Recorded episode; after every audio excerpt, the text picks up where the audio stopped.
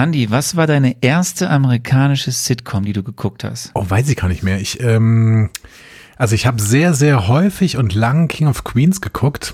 Das könnte auch die erste gewesen sein, weiß Echt ich aber. jetzt? Ja. Also ich bin ja, ich bin ja noch äh, sehr, sehr, ich bin ja blutjung. Ähm, und ich glaube tatsächlich, die anderen habe ich nachgeholt. Bist so alt Obwohl, wie ich. Ja, blutjung, sage ich doch. Ähm, obwohl es könnte auch Full House gewesen sein tatsächlich. Full House ähm, oder Hör mal, wer der hämmert. Das war ja auch später. Bist du, äh, ganz im Ernst, das, wenn du gerade Full House sagst, ich weiß noch, als ich als kleiner Teenager-Junge, der irgendwann entdeckt hat, dass wir mehr als drei Programme hatten, ja, und RTL Ja. irgendwie entdeckt hat. Und dann gab es irgendwie, ich weiß nicht, ob das mittags war oder nachmittags oder samstags, gab es irgendwie so eine Sitcom-Schiene. Also vielleicht vertue ich mich da auch, aber da liefen dann immer irgendwie, ich glaube, ne, Anfang 90er oder so, äh, die ganz schreckliche, nee, eine schreckliche Familie, was ich ganz schrecklich, schrecklich fand. nette Familie. El Bundy. Ja, Al Bundy. Mhm. Ganz schlimm, ich habe das auch nicht verstanden damals und heute finde ich es auch blöd. Habe ich Ähm, im Studium dann kam, irgendwann ein paar Mal äh, geguckt, aber auch ähm, nie durchgeguckt oder so. Ja. So, dann, dann kam Wer ist hier der Boss? Mit Tony Dancer. Das habe ich, Dan- hab ich nie gesehen. ähm, und Melissa Milano, glaube ich, so heißt die, ne? So, dann Alissa. kam Alle unter einem Dach. Alles. Das fand ich schon ganz cool. Full House. Alle unter einem Dach, war das nicht mit so einer Handpuppe? War das nicht Steve Urkel? Keine Ahnung, auch nicht gesehen. Und ähm, Full House und, und, und Alf. So. Ja, Alf habe ich später nachgeholt. Das habe ich nicht live im Fernsehen gesehen. Ich glaube, ich habe ich hab einfach nicht so viel Fernsehen geguckt, tatsächlich. Das, ähm, genau, ich bin ja in einem Pädagogenhaushalt groß geworden. Äh, ne, der Fernseher wurde verpönt. Ähm, das heißt, ähm, kann ich nicht so richtig mitreden. Nee, ich glaube Full House, vielleicht noch Prinz von Bel Air. Oh ja, Prinz, der Prinz von Bel Air, ja. Ähm, vielleicht auch noch die Nanny. Also das war so die Zeit, in der ich, glaube ich, die ersten äh, Shows gesehen habe. Aber King of Queens habe ich dann sicherlich am meisten gesehen. Ähm, Ist das deine Lieblings-Sitcom? boah, weiß ich nicht. Ähm, weiß ich nicht. Ich, also ich fand Was zu, ich fand zu bestimmten, deine ja, Lieblings-Sitcom? es ist schwierig. Ich fand zu bestimmten Zeiten wirklich ähm, äh, King of Queens sehr, sehr gut. Ich fand äh, Hör mal, wer der hämmert sehr, sehr gut. Aber das, Das war toll. Tim Allen, da glaube ich, den darf man nicht mehr mögen, aber das war toll. Ja, Tim das Allen, also man darf Tim Allen, glaube ich, auch noch mögen. Der ist halt wirklich ein stockkonservativer Typ und den, die ganze Serie strahlt das halt auch aus. So, das, die Serie kannst auch heute nicht mehr so richtig gut gucken. Also das ist halt, ähm, die ist halt wirklich nicht mehr so, nicht, ist nicht so gut gealtert. Aber ähm, grundsätzlich, ich fand das schon alles ganz nett. Ähm, ja, aber ich habe ja, ich habe ja sogar Tour in the Halfman geguckt. Aber was ist denn, aber, aber Friends oder How I Met Your Mother? Friends auch. Friends finde ich schon super. Äh, How I Met Your Mother habe ich die ersten. Friends ist ja auch schlecht gealtert. Ja, in Teilen, genau. Ja, ähm, How I Met Your Mother auch. How I Met Your Mother ist ganz, ganz schlecht gealtert. Da fand ich allerdings auch selber tatsächlich nur die ersten beiden äh, Staffeln richtig gut. Danach ähm, wurde es mir ein bisschen sehr redundant und ein bisschen zu schwierig auf die Tropen geschrieben. Ähm, ja, Two Broke Girls, ne, wenn wir jetzt über Cat Dennings sprechen, ähm, fand ich später noch gut. Also ich habe eigentlich viele äh, Sitcoms geguckt. So, alle lieben Jim und ähm, hier in King of Queens, in, in dem Universum spielt noch, noch eine andere, ähm, Raymond. Alle lieben Raymond. Genau. Mhm. Die auch gut war. Also es, es sind wirklich alles, ich, ich mochte äh, Sitcoms sehr, sehr gerne. Mittlerweile ist es nicht mehr so mein Ding. Ähm, ich gucke mittlerweile auch nicht mehr diese, also diese klassischen Sitcoms. Ich glaube, die Zeit ist auch ein bisschen vorbei, ehrlich gesagt, oder? Dann ist ja jetzt Zeit, um über Wonder Vision zu reden. Äh, ja, dann äh, machen wir das doch, aber vielleicht spielen wir vorher noch ein bisschen Musik. Also es sind nicht, also ich habe ich hab hier geübt. Ring and after all, ring, you're my wonderwall. Ja, okay. Wir haben wohl noch kein neues Intro. Spielen wir lieber das Intro ab. Ihr hört einfach Marvel, eure Gebrauchsanweisung für das MCU.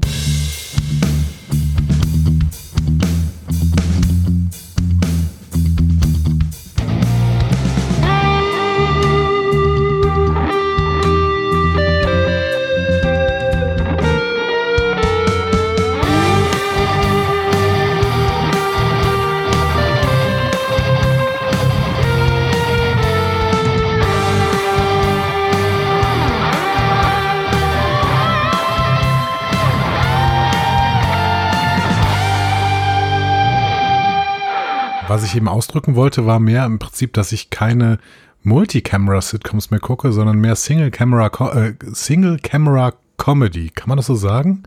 Ich weiß es nicht. Herzlich willkommen zu Einfach Marvel, eurer Gebrauchsanweisung für das Marvel Cinematic Universe. Ähm, Television Universe. Möchte darfst ich immer noch meinen. Cinematic sagen. Darf ich darfst immer noch? Ja. Cinematic. Ja, das ja. ist immer ein bisschen irritierend, wenn ein Cineman Cinematic Universe äh, auf dem heimischen ähm, Flachbildfernseher stattfindet. Ähm, ich wollte sagen, auf dem Panel heute. Der Mensch, der die Gebrauchsanweisung heute für mich erstellt. Mein Gott, ist das chaotisch. Es läuft richtig rund Ist, heute. ist wer? Wer ist das? ist, ist Arne Orgasser, der auf seiner Bucketliste ganz weit oben immer noch Zuschauer in einer Multicamera-Sitcom stehen hat. Echt? Gibt's das denn noch? Ja. Ja, sicher gibt's das noch. Ja, okay. Ähm, und ich bin Andreas Dom und ich äh, brauche heute viel Erklärung.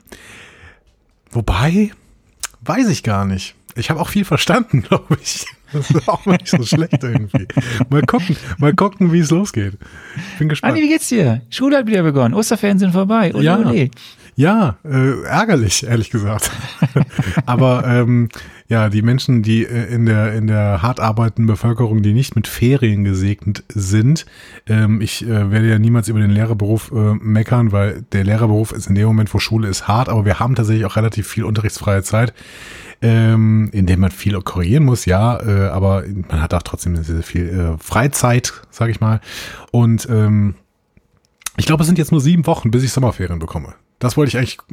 Was? In sieben Wochen sind schon Sommerferien? Ja, es ist tatsächlich eine sehr, sehr kurze Zeit in NRW zwischen Osterferien und Sommerferien. Und in dieser kurzen Zeit liegen äh, Christi Himmelfahrt, Pfingsten und Fronleichnam.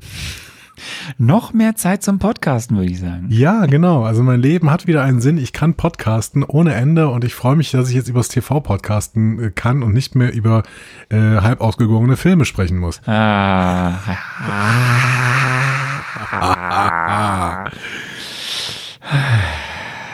Ja, schön. Ja, der, der, der Mann trinkt. Also ich, ich möchte das kurz euch klar machen. In dem Moment, wo ich das gesagt habe, hat Arne nach seinem Glas gegriffen. Ich glaube, es war tatsächlich kein Rotwein drin, aber er hätte gern Rotwein drin gehabt. Arne, wir starten in Phase 4. Was hast du mir darüber zu erzählen? Ich habe, nein, ich, ich habe hier im Skript steht ja, wir starten in Phase 4, das hast du sehr schön abgelesen. ähm, Lesen kann ähm, ich. Du, du hast mich letztes Mal gefragt, womit endet eigentlich Phase 4? Ja. Und da hast du mich ja auf dem, auf dem falschen Fuß erwischt. Weil es ist ja komplex. möchte ich sagen. Mhm. Komplex und kompliziert. Und ich habe jetzt noch mal ein bisschen recherchiert. Und es ist tatsächlich so, dass man sehr häufig liest, dass die Phase 4 mit Fantastic Four enden soll. Das wäre ja auch passend. Ne? Also vom Namen her meine ich. Uh.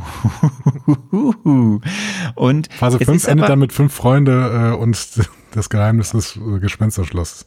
Ähm, ähm, so, und wir wissen ja, dass es äh, ne, jetzt in, 22, äh, in 2022 haben wir ja in jetzt einer Woche, ne? Ja. einer Woche oder zwei Wochen, Anfang Mai, äh, Doctor Strange in the Multiverse of Madness ist ja der nächste große Blockbuster. Dann kommt ja ein Film, auf den du dich sehr freuen wirst, Thor, Love and Thunder. Und dann kommt Ende des Jahres noch Black äh, Panther Wakanda Forever. Im nächsten Jahr ist auch schon klar, dass es mit The Marvels, Guardians of the Galaxy Volume 3 und Ant-Man and the Wasp Quantumania weitergehen wird. Dann gibt es noch einen schon bestätigten Kinoslot im November. Da gibt es noch keinen Film für. Und dann gibt es für 2024 auch vier bestätigte Slots für Marvel Studio Produktion, aber da ist auch noch nicht klar, welche da kommen. Und es soll eigentlich noch in Phase 4 Blade und Fantastic vorkommen. Ähm, aber wer weiß das schon? Es kann sich ja wieder alles ändern, wenn Kevin Feige sagt, Edge, ich habe mich ein bisschen umentschieden. Gibt es denn noch so ähm, bekannte Superhelden, ich meine, die so Otto Normal äh, kennt, die aber im MCU ähm, bis jetzt noch nicht vorgekommen sind? Naja, du hast ja jetzt die X-Men, die ja zum Marvel Studios jetzt gehören. Da wird man ja irgendwie, Also Wolverine kann wieder vorkommen. zum Beispiel, Aber Hugh Jackman möchte ihn, glaube ich, nicht mehr spielen, richtig? Ja, spielt jemand anders. Aber wenn man das, du guckst ja manchmal auch in unseren Instagram-Account, wenn man so ein bisschen verfolgt, was da so alles an Schauspielerinnen und Schauspieler sich in letzter Zeit irgendwie geäußert haben, die doch irgendwie sagen, ach, ich würde mich freuen, wenn sie mich fragen, die alle schon irgendwelche anderen äh, Superheldinnen gespielt haben. Also da ist bestimmt was im, im Busch. Da wird noch einiges kommen. Deadpool gehört ja jetzt auch, weiß, mögen wir beide nicht so sehr, aber der gehört ja jetzt auch zum, zum MCU. Da kommt bestimmt Ein Film, oder? Der kommt, im- das ist schon bestätigt. Es wird Deadpool 3 geben, aber das wird voraussichtlich äh, Phase 5 sein. Okay. Und was gibt's denn sonst, noch? Was hat Marvel äh, denn sonst noch für Superhelden? Keine Ahnung. Gibt's da irgendwie noch so, so einen Aquaman oder sowas? Ich weiß, Aquaman ist DC, aber gibt's da nicht irgendwie noch so einen Fischtypen? Ich würde mal gerne. Ja, gibt äh, es. Gibt es, aber ich will jetzt nicht zu viel verraten, weil ähm, es gibt, es ist auch schon bekannt, was so in welchen Filmen dann noch für Side Superheldinnen und Superhelden, Nebenfiguren oder auch Antagonisten auftreten werden. Und da ist auch schon mal der Name eines Marvel, einer Marvel-Inkarnation eines Aquamans gekommen. Den habe ich das auch schon mal hier im Podcast gesagt. Okay. Die wichtigste Frage, die uns alle beschäftigt, lieber Andi, Ja. das war auch schon im Feedback so. Ähm, was gab es denn bei dir, als du WandaVision geguckt hast? Eine Stulle oder Nachos? Ähm, ich glaube, wir haben tatsächlich, aber wir haben mal eine. Ich habe das äh, hier, äh, ich habe es nicht allein geguckt. Ähm, es wurde von ähm, Mitgliedern meines Haushalts mitgeguckt, die sich auch darauf freuen Den schon. Katzen. Und den Katzen, genau. äh, und die sich, äh, die freuen sich auch schon darauf, dass es weitergeht. Oh, Katzen, oho. Spielt eine Katze vielleicht noch eine Rolle in WandaVision? Wer weiß, wer weiß. Wer weiß. Vielleicht ein Flirken. Stimmt. Oh Gott. Oh Gott, ein Flirken frisst. Am Ende frisst ein Flirken einfach alle auf. Schade. Das ist das Ende von WandaVision. Es war leider, äh, war leider auch das Ende unserer Superhelden. Ähm, nee, es gab, äh, ich, es gab auch, glaube ich, irgendwas zu essen, aber ich weiß nicht mehr. Doch, stimmt. Äh, Eis. An Oh. ein, einmal, ich weiß nicht, glaube es war, glaube ich, Folge drei, die haben wir geguckt mit so einem großen Eisbecher in der Hand. Gerade Aber nicht bevor- Eiskonfekt, wie du das immer im Kino kaufen kannst. Nee, nee, nee. Diese- richtig, diese- richtig, okay. so ein richtig geiler Eisbecher. So vom, von, von der Eisdiele. Gibt es bei dir auf dem Dorf Eisdielen? Ja, zwei. Da oben, wo ich, da, da auf dieser Straße, wo die fünf Häuser stehen, gibt es eine Eisdiele? Nein, ich muss einmal über den Berg und dann bin ich im richtigen Dorf. Und da gibt's dann eine Eisdiele. Okay. Gut. Ähm, das war quasi schon der Übergang zum Feedback. Ähm, und Ah. halten wir kurz fest, bevor du jetzt gleich äh, ins Feedback einsteigst. Also ich kann ja vorab schon mal so machen. Mist, man. Ah, jetzt, jetzt kommt's, jetzt kommt's. Ja, Du bist, du bist sehr gelobt worden. Also du bist bisweilen auch sehr ungläubig gelobt worden, ja. aber du bist sehr gelobt worden. Also, Leute haben mir unterstellt, ich hätte diese Serie schon geguckt. ja, ja, kann, kann Leute. sein, ja. Ganz im Ernst. Ne? So, jetzt hör mal auf, hier zu applaudieren. Wir sind ja nicht in der Stadthalle von Döblingen. Das hört gar nicht mehr auf. ähm, aber okay, ich frage dich nachher noch, ob das jetzt wirklich die MCU News waren und ich dazu noch eine Kapitelmarke vergeben soll. Kapitelmarken sind teuer, ne? Also für so Nein, eine, die für so eine MCU News News. kommen erst noch. Okay, gut. Also dann ist das jetzt die erste Kapitelmarke. Klick. So Leute, ihr habt jetzt äh, das Feedback gewählt und äh, wenn ihr Feedback wählt, dann bekommt ihr auch Feedback. Und ich sage mal, los geht's. Ähm, ich überlege aber gerade, vielleicht starten wir das Feedback auch tatsächlich nicht mit unseren Stimmen. Ich meine, unsere Stimmen sind natürlich zart und ähm, äh, wiedererkennbar, aber es gibt noch eine andere Stimme, die uns noch mehr erzählen kann. Und ähm, zwar Statistik Volker, wie, ich Oh. ihn, wie ich ihn neuerdings nenne. Nein, Volker hat uns noch ein bisschen Statistik zusammengerührt, weil wir ihn ja ähm, in unserer Gala-Folge so ein bisschen auf dem falschen Fuß eventuell entdeckt, äh, erwischt hatten. Äh, so wie ich dich, als ich dich gefragt habe, was eigentlich das Ende von Phase 4 ist. Ähm, und, Wenn wir, wenn wir irgendwann Geld verdienen, Ja. kriegt Volker einen Excel-Kurs geschenkt. und einen Eisbecher. Großen Eisbecher. Mit Sahne. Ähm, ja, Volker hat uns dann so ein bisschen was erzählt. Hallo Arne, hallo Andi. Ich weiß, ich bin ein bisschen spät dran, aber äh, manchmal fällt bei mir der Groschen pfennigweise. In der Gala für die Phase 3 äh, hattet ihr noch mal gefragt, ob ich noch irgendwelche statistischen Besonderheiten habe und ich habe auch erstmal keine gesehen. Ich dachte mir, das spricht für sich, dass die dritte Phase auf jeden Fall bei allen sehr viel besser ankommt als die ersten beiden. Äh, also sowohl Hörerschaft als auch bei euch beiden. Und soweit ist mir nichts aufgefallen. Äh, Aber gestern, also heute haben wir den 25.04. und gestern habe ich noch mal ein bisschen die Statistiken angeglichen. Da war noch ein großer Beitrag, wo ich ganz viel eintragen musste. Und da dachte ich mir so, der Andy hatte doch davon gesprochen, dass für ihn eigentlich dieses ganze Iron Man Franchise äh, so nicht so das Schönste ist. Und da habe ich mich gefragt, kann ich diese Aussage dafür nutzen, um Herrn Andreas Dom als großen Lügner zu entlarven? So habe ich mich kurzerhand gestern noch mal rangesetzt und das überarbeitet und das ist dabei rausgekommen. Das aller, aller schlechteste, was bewertet wurde, ist bei den meisten halt immer Hulk. Eine 4,7, also eine 5 plus. Äh, besser war es nicht. Schon mal nicht Iron Man, aber es ist ja auch nur ein Film. Dann haben wir mit einer 3,7 Doctor Strange. Ah, da wurde halt auch nur eine 4 plus vergeben, aber es ist kein Franchise, also von dem her ist noch alles richtig. So, dann haben wir eine Zensur von einer 3,03, die aus drei Filmen zusammengesetzt wurde und da ist tatsächlich Iron Man. Wir dürfen also weiterhin den Worten Andys vertrauen. Ja, damit könnte ich jetzt aufhören, aber da wäre die ganze Mühe umsonst gewesen. Äh, das nächste Franchise wäre dann bei einer 2,65 die Avengers. Dann haben wir mit einer 2,2 Tor 1 bis 3. Black Panther steht ganz alleine mit einer glatten 2 da. Und welch ein Zufall, äh, ich habe es einfach darüber gesetzt, weil es aus mehreren Filmen besteht. Wir haben nochmal mit einer glatten 2 einmal die beiden Ant-Man-Filme und die beiden Guardians-Filme. Es ist lustig, dass sich bei Arne das auf eine ähnliche Weise wiederholt. Mit einer 1,9 haben wir die ganzen Captain America Filme und mit einer glatten 1 die ersten beiden Spider-Man. Das Ganze könnte man für auch nochmal machen. Ganz unten ist Hulk, dann Doctor Strange mit einer 2,7, was nicht ganz so schlimm ist wie die 3,7. Dann haben wir die Torfilme mit einer 2,47. Dann Iron Man 1 bis 3 mit einer 2,43. Dann kommt eine weitere 2,43, die aus vier Filmen besteht. Das sind dann wieder die Avengers, eine glatte 2 Captain Marvel, eine glatte 2 Spider-Man 1 bis 2. Dann haben wir mit einer 1,7 die beiden Ant-Man-Filme und die beiden Guardians-Filme, nur halt einen kleinen Ticken besser als bei Andy. Dann mit einer 1,63 die ganzen Captain America-Filme und ganz oben steht der einzelne Film von Black Panther mit einer 1,3, also eine 1 minus. Und wenn man sich die Mühe schon mal macht, dann könnte man auch noch mal kurz bei der Hörerschaft vorbeigucken. Der unglaubliche Hulk mit einer Durchschnittszensur von 4,51, das ist ja bekannt, ist ein Einzelfilm. Dann kommt Captain Marvel mit einer 2,78. Dann kommen die ganzen Iron Man Filme, die haben eine 2,58. Tor 1 bis 3 2,46. Dann haben wir Doctor Strange 2,27, auch wieder nur ein Einzelfilm.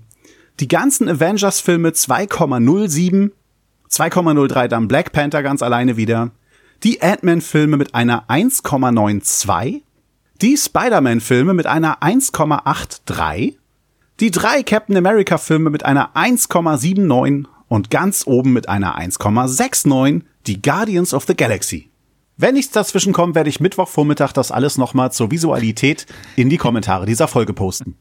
Ich dachte mir, ich schaue dann mal so auf die Art und Weise die Franchises durch, äh, wie so die Durchschnittszensuren sind. Ich hoffe, das ist was für euch. So, und jetzt bitte WandaVision. Äh, ja, nicht WandaVision, sondern ein bisschen mehr Feedback. Aber vielen Dank erstmal, äh, lieber Volker. Das ist wieder großartig zusammengestellt. Sehr viele Zahlen. Ja. Und ich finde es toll, dass äh, Volker hier meine Glaubwürdigkeit einmal mehr äh, hergestellt hat während du sie ja immer wieder angreifst und sagst, ich wäre nicht glaubwürdig oder würde Sachen vergessen oder äh, wäre nicht kohärent und sowas. Volker zeigt, doch, ich habe gesagt, Iron Man ist das schlechteste Franchise. Das lässt sich auch durch meine Bewertungen nachvollziehen. Und ähm, im Prinzip gibst du mir ja fast recht. Du sagst nur, das Tor-Franchise wäre noch ein bisschen schlechter. Aber da kommt jetzt Love and Thunder. Yes, Love and Thunder. Da erzähle ich gleich was zu. Ne? Mhm. Ähm, ja. Aber vielen, vielen Dank, lieber Volker. Ähm, wirklich, du hast dir da wirklich ein Eis verdient. Ich bin mal gespannt, wann du das bekommst. Ähm, wir gehen aber weiter im Feedback. Timo schrieb, von mir gibt es vier Fernseher und ein Radio für einen äh, halben Punkt. Äh, ich bin mir aber nicht ganz sicher, ob das wirklich Andy war, der spekuliert hat, denn er hat ziemlich viel richtig gemacht und Arnes Tipps ernst genommen. Ja, war ich auch überrascht. David schreibt dazu, es war ein Skrull, der sich als Andy getarnt hat und der echte Andy ist gerade irgendwo im Urlaub. Steve Grant sagt vier von fünf äh, Fernseher, weil man nie alles genau erraten kann. Manchmal habe ich bei Andy Spekulation das Gefühl, als hätte er bestimmte Szenen, Szenen schon gesehen. Danke für die coole Folge, freue mich auf die Serienbesprechung. Ähm, nee, ich habe keine Szenen ähm, vorher gesehen, lieber Steve Grant.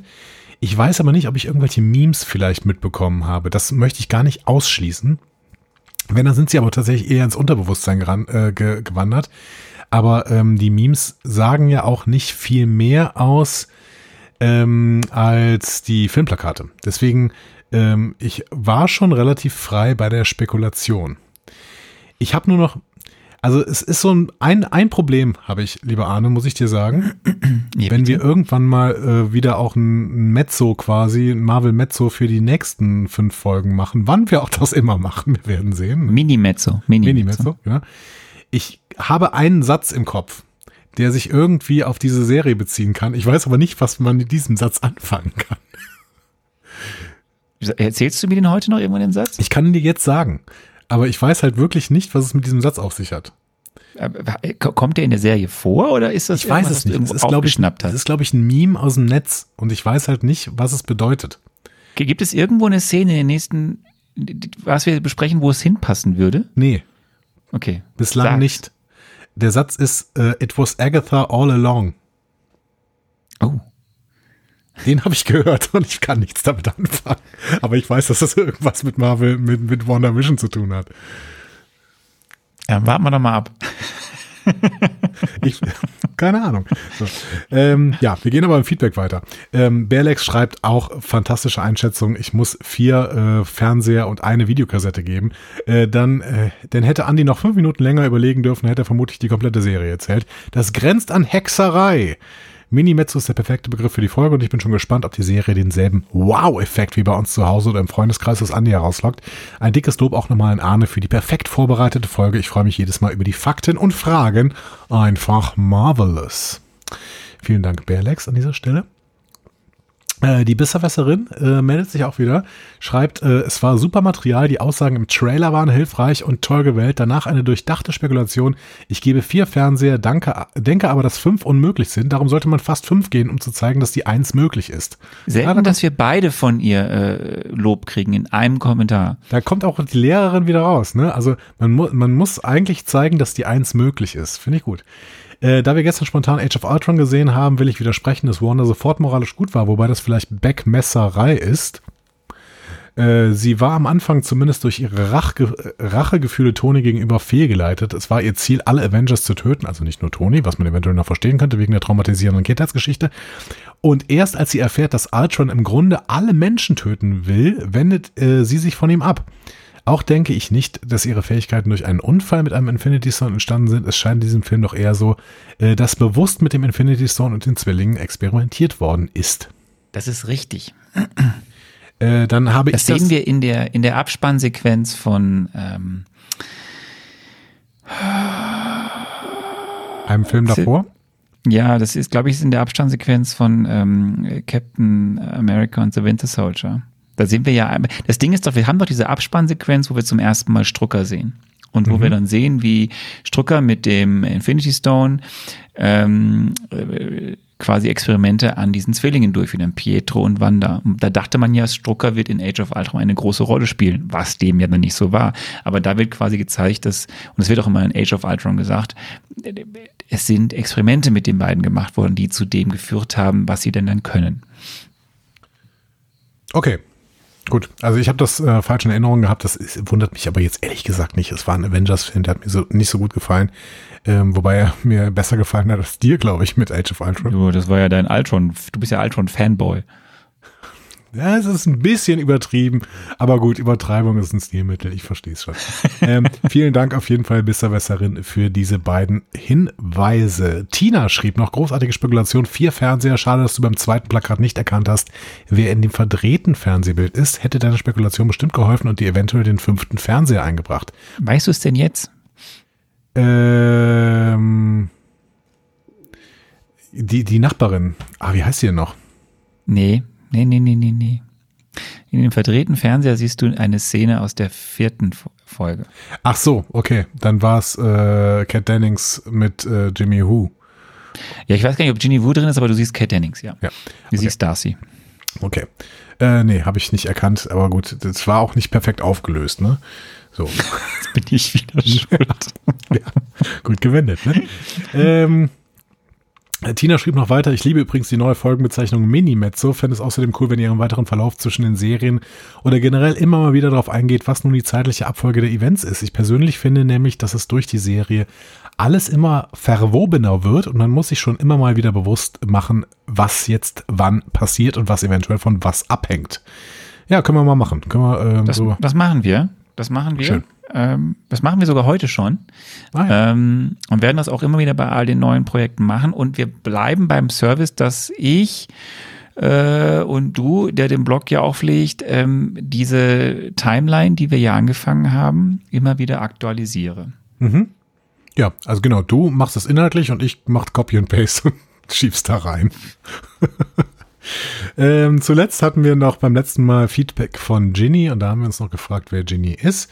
Die bezaubernde Ginny ist ein Mädchen, 13 Jahre alt.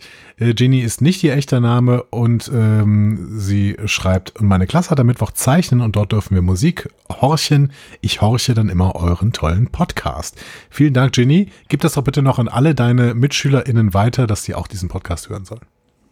Das ist, äh, hat mich sehr gefreut, dieser Kommentar. Vor allem zeugt das von sehr viel ähm, Medienkompetenz zu sagen, äh, in, in einem Kommentar zu schreiben, dass man nicht Ginny ist. Das finde ich super. Hä? Nein, dass sie halt einen Fake-Namen genommen hat. Ach so, ja, genau. Also, ich meine, wir haben auch keine Klarnamenpflicht bei uns in den Kommentaren. Ne? Ihr dürft euch nennen, wie ihr möchtet. Ist überhaupt kein Problem. So, wir sind ja nicht Twitter. Ja, es gab auf jeden Fall ganz, ganz, ganz viel Feedback. Vielen Dank dafür. Auch wieder über Twitter und Instagram. Ähm, auch da gab es viel Lob für dich. Ähm, Ja, ja, mehr Dank kann ich ja zu sagen. Ich muss das einfach annehmen, dass das viel Lob für dich gab. Ja. Ja, es ist, wir sind jetzt in meinem Metier. Wir sind bei den Fernsehserien angekommen. Irgendwie. Das hätte ich auch nicht gedacht, dass ich das mal sage vor zehn Jahren, als ich noch äh, jede Woche zweimal im Kino war, aber mittlerweile, ich bin halt mittlerweile der TV-Guy geworden. So. Ja. Wir machen ganz schnell, ganz schnell ein paar wenige MCU-News. Gerne. Ähm, ähm, es ist bald soweit. Bald äh, kommt der nächste große Marvel-Blockbuster ins Kino äh, vom Marvel Studios, nämlich äh, Doctor Strange in the Multiverse of Madness. Das ist von heute an. dürf- Dürfte es ja nur noch eine Woche sein, genau. Von, wenn ihr das hört, in der nächsten Woche müsste dieser Film dann kommen. Ähm, stimmt das? Erzähle ich hier gerade wieder Bullshit oder stimmt das? Das kann keiner kontrollieren, deswegen mach einfach. Nee, das stimmt, das stimmt. Ähm, 6. Mai. Ähm, 6. Mai, oder das 5. ist doch 5. da, ist ja in 5. zwei Wochen. Mai in Deutschland. 6. Wieso? Wir haben doch heute den, den wenn, wenn ihr das hört, ist der 27. April, oder nicht? Wenn die Leute die nächste Folge hören, ist der Film immer noch nicht angelaufen. So viel? Ja, aber dann am einen Tag später. Ja, genau. Oder zwei.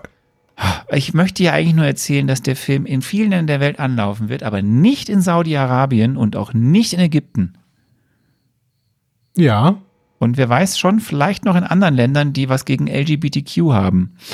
okay, also ähm, werden da ähm, in diesem Film homosexuelle Personen gezeigt. Also es, es, es soll sich wohl vor allem um eine Szene ranken, in der eine lesbische Figur Mhm. über ihre beiden Mütter, also die Eltern, die beide Mütter sind, also beide Frauen sind, erzählen. Das ist wohl gar keine lange Szene, die geht irgendwie so 15 Sekunden. Aber da wurde darum gebeten, dass man die doch bitte rausschneiden sollte, weil man könne sie nicht zeigen. Und da weigert sich halt Disney-Marvel Studios und deswegen wird der Film wahrscheinlich jetzt neben Saudi-Arabien und Ägypten noch in mehr Ländern, die da ein Problem mit haben, nicht gezeigt werden. Weil Autokraten in bestimmten Ländern einfach Angst vor äh, Homosexualität haben. Das sind so Richtig. verängstigte kleine Würmer. War bei Eternals übrigens, da kommen wir ja auch äh, in Ja. den nächsten äh, Monaten irgendwann zu, auch schon der Fall. Da ging es um ein schwules Pärchen. Okay. Nun ja. Ähm, du hast ja gerade gesagt. Ja. Ähm, ich weiß nicht, guck, also du, du bist ja großer Fan von Thor mittlerweile. Es liegt ja an Taika Waititi. Ähm, Also ich hatte ja, äh, ja, ich fand den äh, Thor Ragnarök super, ja. Aber ich bin großer Fan von Thor, finde ich einen sehr, sehr schwierigen Satz, weil Thor in Endgame hat mich ziemlich genervt, ehrlich gesagt. nun ja, jetzt wird es ja, diese Figur wird ja dann weiterentwickelt werden, wahrscheinlich in dem nächsten Film. Ja, der würde aber ganz schnell wieder viel abnehmen, habe ich gehört. Wir werden sehen. Thor Love and Thunder, der erste Teaser-Trailer ist raus. Die Frage ist jetzt, schaust du den an oder nicht? Den Teaser-Trailer? Ja, Nee, guckst du nicht. nee.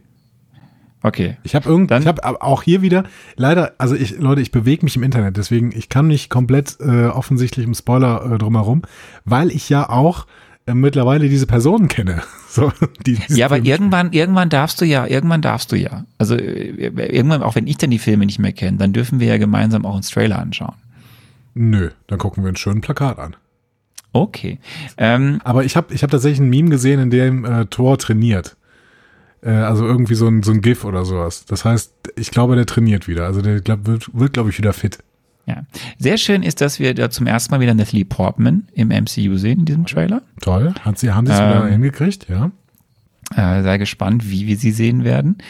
Und ähm, was ich jetzt noch sagen kann, ist, äh, das hat Disney bestätigt, Thor Love and Thunder soll ein Action-Adventure-Movie werden. Action-Adventure kenne ich, habe ich viele gespielt bei äh, der PS5, auf der PS5. Ja.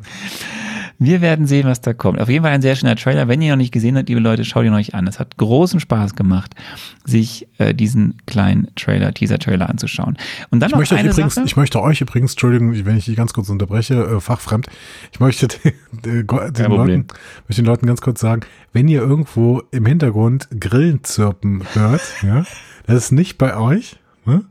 Das ist, äh, das ist bei Arne, der hält sich nämlich neuerdings Hauszikaden. So. Neben meinem kleinen Büro an der Seite des Häuschens hier, ja, Ja. wo mich ja drumherum ein exorbitant großer Garten Parkähnliche Anlagen. Parkähnliche Anlagen habe, sitzt aber jetzt genau, also wirklich genau neben den einfach verglasten Fenstern Ja. eine Grille anscheinend, dort daneben unten im Gras oder was weiß ich, was da ist. Und sie zirpt halt jetzt die ganze Zeit schon. Ich so, finde sie geht auch nicht toll. weg. Das hat so ein, das hat so ein Urlaubsfeeling. Ich finde das wirklich schön. Das freut mich. Ähm, dann gibt es noch eine Sache, die wird Fans der Serien enttäuschen, die gerade Moon Knight ganz toll finden. Da kommen wir ja, es dauert noch, bis wir da sind. Und Hawkeye. Da sind wir ja irgendwann bald. Ähm, da ist jetzt klar, dass es keine weiteren Staffeln mehr von Hawkeye und Moon Knight geben wird. Das heißt nicht, dass die Figuren, die da gezeigt werden, nicht mehr irgendwo anders vorkommen, aber es wird keine weiteren Staffeln von diesen Folgen, von diesen Serien geben, weil Marvel Studios Disney diese beiden Serien als Limited-Serien bei den Emmys eingereicht hat. Und wenn man sie in der Kategorie Limited-Serie einreicht, dann ist klar, es gibt nur eine Staffel. Wäre aber ganz witzig, wenn Marvel dann einfach nach, nach der Emmy-Verleihung sagt, äh, Edgy Badge, wir machen doch noch eine Staffel. Nein, aber ähm, damit, damit sind jetzt die beiden Serien, die weitergeführt werden können, wenn ich das richtig in Erinnerung habe, What If und Loki, oder? Das ist ja schon, steht ja fest. What If 2 werden wir dieses Jahr noch bekommen in diesem Jahr und äh, Loki 2 soll, glaube ich, nächstes Jahr veröffentlicht werden. Wohingegen WandaVision, Falcon and the Winter Soldier und die beiden, die du gerade genannt hast, Limited Series sind, ne? Ähm, dazu werde ich mich noch nicht äußern. Was Nun gut. zumindest bei WandaVision und The Falcon and the Winter Soldier angeht. WandaVision, Wa- WandaVision. Dann steigen wir ein. Perfekt. Mit diesem schönen Sound, den du hier äh, als aus einem der Intros schon kredenzt hast, in das erste Projekt der Phase 4. Wir kommen zum wohl wichtigsten Projekt der Marvel Studios seit Iron Man. Denn erstens musste das MCU-Feuer ja wieder entzündet werden nach über einem Jahr Pause aufgrund Corona-Pandemie. Und zweitens muss Fe- Feige ja erstmal beweisen, dass er auch Serie kann, denn die sind ja jetzt unter seinen Fittichen. Es geht für uns ins, wie letztes Mal schon gesagt, beschauliche Westview, New Jersey. Und irgendwie ist alles komisch. Wanda und Vision leben ja ein beschauliches Kleinstadtleben, aber Vision ist doch tot. Und eigentlich ist Westview ja wie Bielefeld, die Stadt gibt es ja nicht. So, das sagen zumindest die Bewohner von Eastview. Und dann ist noch viel mehr mysteriös. Warum ist hier alles zu Beginn schwarz-weiß? Zumindest fast alles. Warum spielt ein Radio verrückt? Was sind das auf einmal für komische Jump Cuts im Programm? Warum sitzt in einem weißen Vorort Sitcom 60er Jahres Setting auf einmal eine schwarze Frau? Und wieso dauert in dieser Serie eine komplette Schwangerschaft nur knapp 30 Minuten? Tauchen wir also ein in einen Nostalgietrip durch diverse Sitcom-Jahrzehnte in eine traumatische Superheldensaga, bei der es irgendwie um die Erforschung von Trauer und Verlust geht. Daneben aber auch eine große Organisation Einzug ins MCU findet. Aber immer noch ist nicht klar, wer ist eigentlich hier der Bösewicht. Starten wir also mit einem enervierenden Jackety-Jack in die Besprechung äh, dieser Screwball Comedy Mystery Grusel und Verschwörungsthriller-Mixtur. Es ist eine wirklich seltsame Serie, die von der seltsamen realen Welt Covid eingeholt wurde. WandaVision gestartet am 15. Januar 2021 auf Disney Plus. Herrlich. So. Ich freue mich wirklich. Ähm, jetzt noch mehr, nachdem du uns diesen Trailer äh, präsentiert hast. Ähm, würde aber gerne, bevor wir jetzt wirklich in Medias Res gehen, noch ein bisschen was mit dir über äh, die Produktionsgeschichte reden, denn ähm, oft ist es ja so, dass ich vielleicht Leute aus dem Serienbusiness sogar kenne, die Sachen irgendwie gemacht haben. Ne? Also es werden ja hier nicht die Russell-Brüder gewesen sein, weil es gibt ja eine Handlung. ey, ey, das ist total unfair. Das ist total unfair. Du fontest es Winter. Ah, ist auch egal. Ähm, wir gehen zurück in das Jahr das 2018. War, war, war auch böse. Es war sehr böse. Wir gehen zurück in das Jahr 2018, denn da beginnt diese ganze Geschichte rund um die Streaming-Serien. Das habe ich, liebe Leute, wenn ihr jetzt zum Beispiel heute erst einsteigt mit diesem Podcast, dann geht mal zurück in die Folgen, wo wir irgendwie bei Infinity War waren, die Kinofilme aus dem Jahr 2018. Ähm, da erzähle ich eine Menge rund um Kevin Feige wird noch weiter nach oben geschossen in Disney und den Marvel Studios. Perlmutter ist vorbei. Disney fängt an, die Strategie für den Streamingdienst irgendwie auszupacken und Marvel soll da eine große Rolle spielen. So, da alles ist der Zeitraum, wo eben dann auch diese Serienprojekte wie WandaVision ihren, ihren Anfang nehmen. Und äh, Kevin Feige hatte da auch extrem die Hand drauf, ähm, vor allem auf diese Grundkonzeption der Serien. Und von Anfang an war klar im Jahre 2018, dass dadurch, dass jetzt Feige äh, die Hoheit hat, Filme und Serien im Gegensatz zu den Serien von früher komplett verzahnt sind miteinander. Also da gibt es nicht mehr irgendwie was, was nebeneinander läuft, die sind komplett inhaltlich verzahnt. Und es war auch klar, im Mittelpunkt dieser ganzen Serien sollen eben die bisherigen Nebenfiguren stehen, die bisher keinen eigenen Film hatten. Wie zum Beispiel The Winter Soldier. Ja, Wie zum Beispiel The Winter Soldier. Ähm, ähm, man wollte diese Serie natürlich auch nutzen, dass man mehr Zeit hatte, um Figuren besser zu zeichnen, um Hintergründe besser zu beleuchten, um auch das Universum noch detaillierter zu erweitern. Ähm, und grob war immer angedacht, dass die Serien irgendwo zwischen sechs bis acht Folgen sein sollten. Mhm. Und das mit einem Budget auf dem Niveau der Kinofilme. Also dann immer irgendwie roundabout zwischen 150 und 200 Millionen US-Dollar. Was ja echt eine Menge Holz ist für so eine Serie. Weil man auch sagen muss, wenn sechs Folgen nur 30 Minuten hätten, dann sind wir ungefähr auch bei der Länge von, von einem Avengers-Film, ne? Ja. ja. Ja. So. Wir sind im Jahr, wir sind jetzt mitten im Jahr 2018 mhm. Und da ging es dann los, dass kolportiert wurde, dass Disney Plus eine Serie rund um Wanda entwickelt. Mhm. Und wenig später wurde auch bekannt, dass in dieser Serie eben auch Vision eine gewichtige Rolle übernehmen soll, was zu dem Zeitpunkt halt extrem interessant war, weil da war ja schon Infinity War im Kino und man wusste, Vision, das haben wir alle gesehen, ist ja tot. So, ne, der ist ja, mhm. ja gestorben. Er hat ein großes, großes Loch im Kopf. So, und dann gab auch hier dann für die weitere Entwicklung Feige die Grundprämisse der Serie vor. Maximov und Vision leben in einer Vorstadtwelt. Es soll irgendwie um das Thema Sitcom gehen, in einem Genre-Mix. Mhm. Es soll irgendwie auch das Thema verschiedene Realitäten eingebaut werden. Und diese Serie sollte halt auch Menschen erreichen, die bisher wenig mit dem MCU zu tun hatten. Das war immer das, auch die Prämisse gerade dieser ersten Marvel Studios Serien auf Disney Plus. Und auch klar war, es sollten verschiedene Comic Storylines als Grundlage dienen. Darunter zum Beispiel, und dazu erzähle ich später auch nochmal mehr, eine Storyline namens House of M. Ah. Äh, bitte? Kennst du die? Nee, ich kenne die nicht, aber da bin ich jetzt bescheuert? Hieß der Wein nicht so?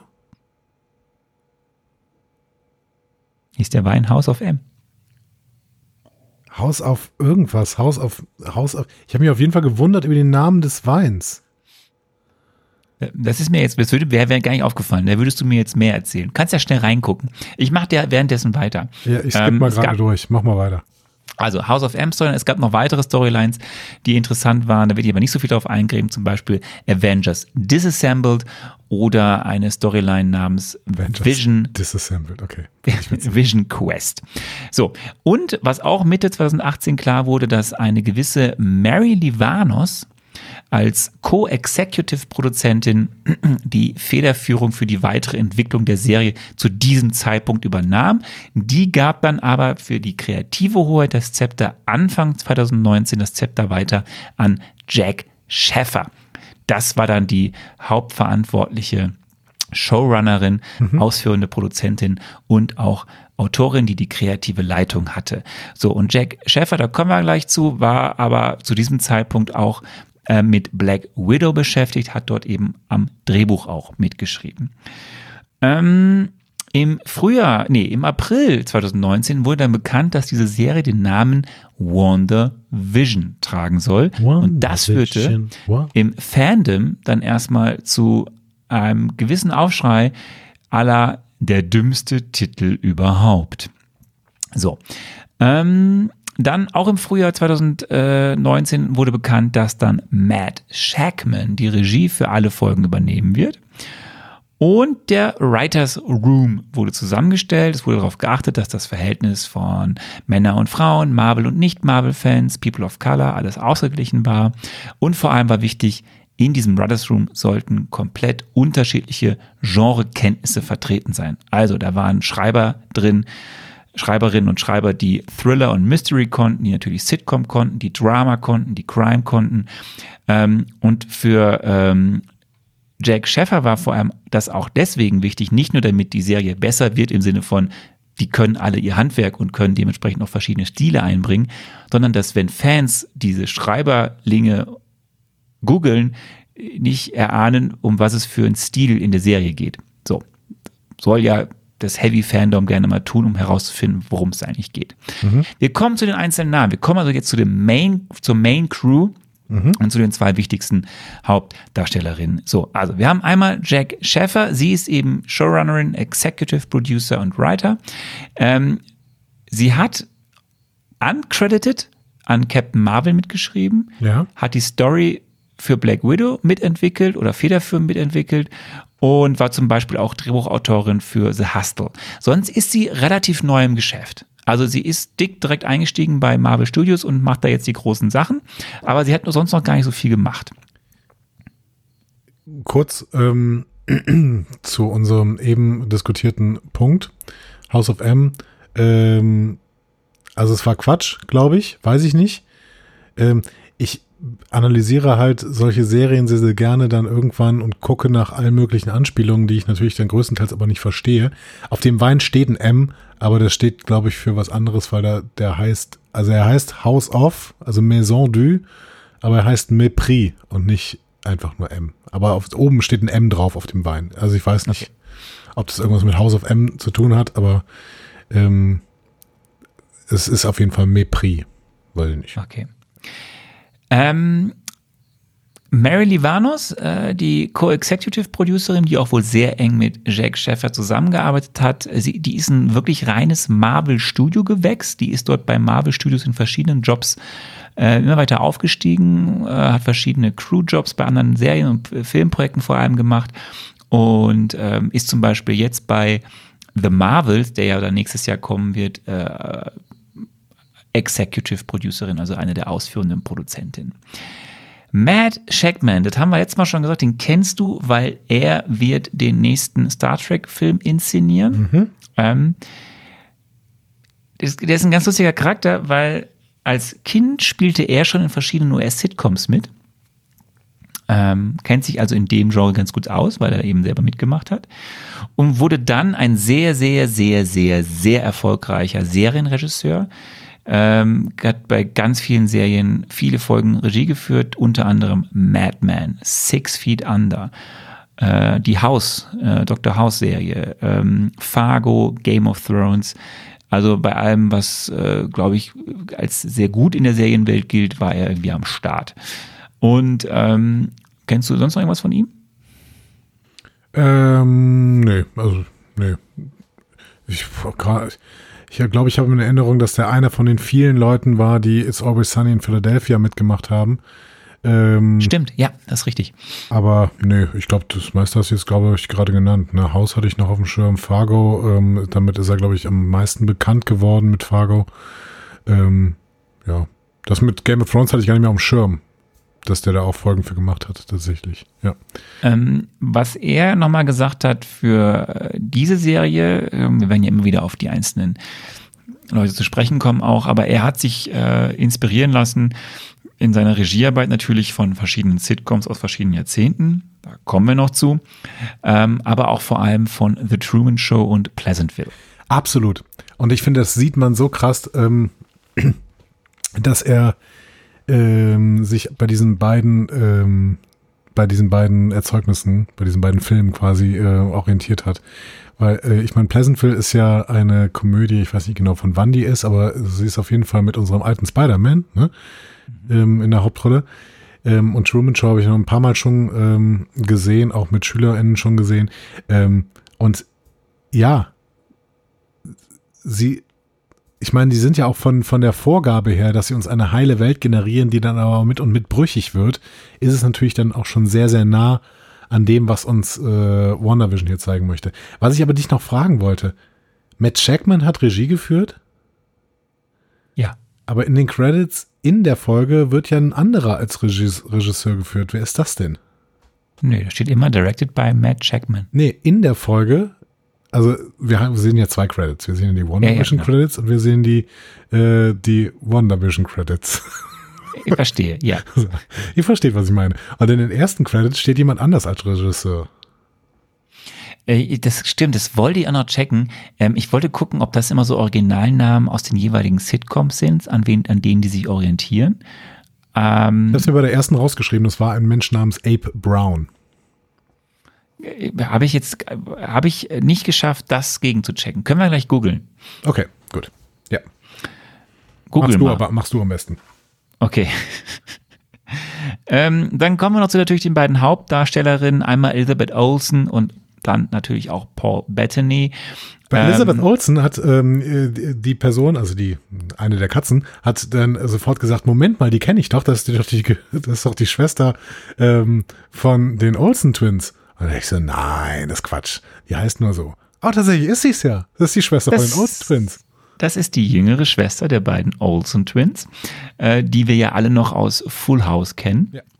Ähm, und das ist übrigens deswegen auch so, dass äh, Elizabeth Olsen sich auch ganz gut mit Sitcoms auskennt, weil sie quasi am Set von Full House aufgewachsen ist, weil sie immer mit dabei war. Ja, zwangsläufig. Mhm.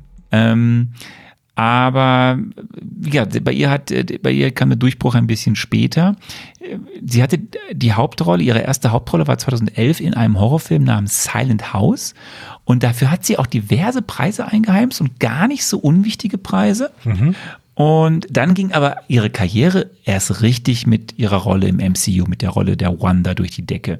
Ähm, weitere spannende Filme oder ein Film, den ich auch schon mal genannt hat hier im Cast, ist ein Film mit Jeremy Renner, Wind River. Ähm, großartiger Film, da spielt sie halt auch mit. Ähm, was kennst du sonst noch von der äh, Frau Olsen? Nada. Liegt daran, dass sie halt sehr viel MCU gerade macht. Ähm, Ich habe auch na- nachher, ich habe mir den Wikipedia-Artikel durchgelesen, die hat ja offensichtlich auch mal zwischendurch gesagt, ich höre meine Karriere auf, als ihre Schwester ähm, äh, irgendwie, ähm, ich glaube, magersüchtig geworden ist und dann kritisiert worden ist für ihre Magersucht oder auf jeden Fall ähm, das sehr, sehr schwierig in der Öffentlichkeit thematisiert worden ist, wo sie dann, worauf sie, sie dann gesagt hat, nee, ich habe keinen Bock mehr auf Schauspielerei. wa- was machen eigentlich die beiden Schwestern? Sind die auch noch im Film bis? Hm, Ich glaube nicht, weiß ich nicht. Habe ich, ich bin da in dieses äh, Rabbit Hole Wikipedia an dieser Stelle nicht weiter eingedrungen.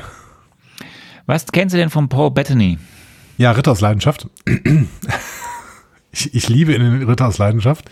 Äh, seine erste Szene, da läuft er ja nackt einen Feldweg herunter, völlig unbeeindruckt.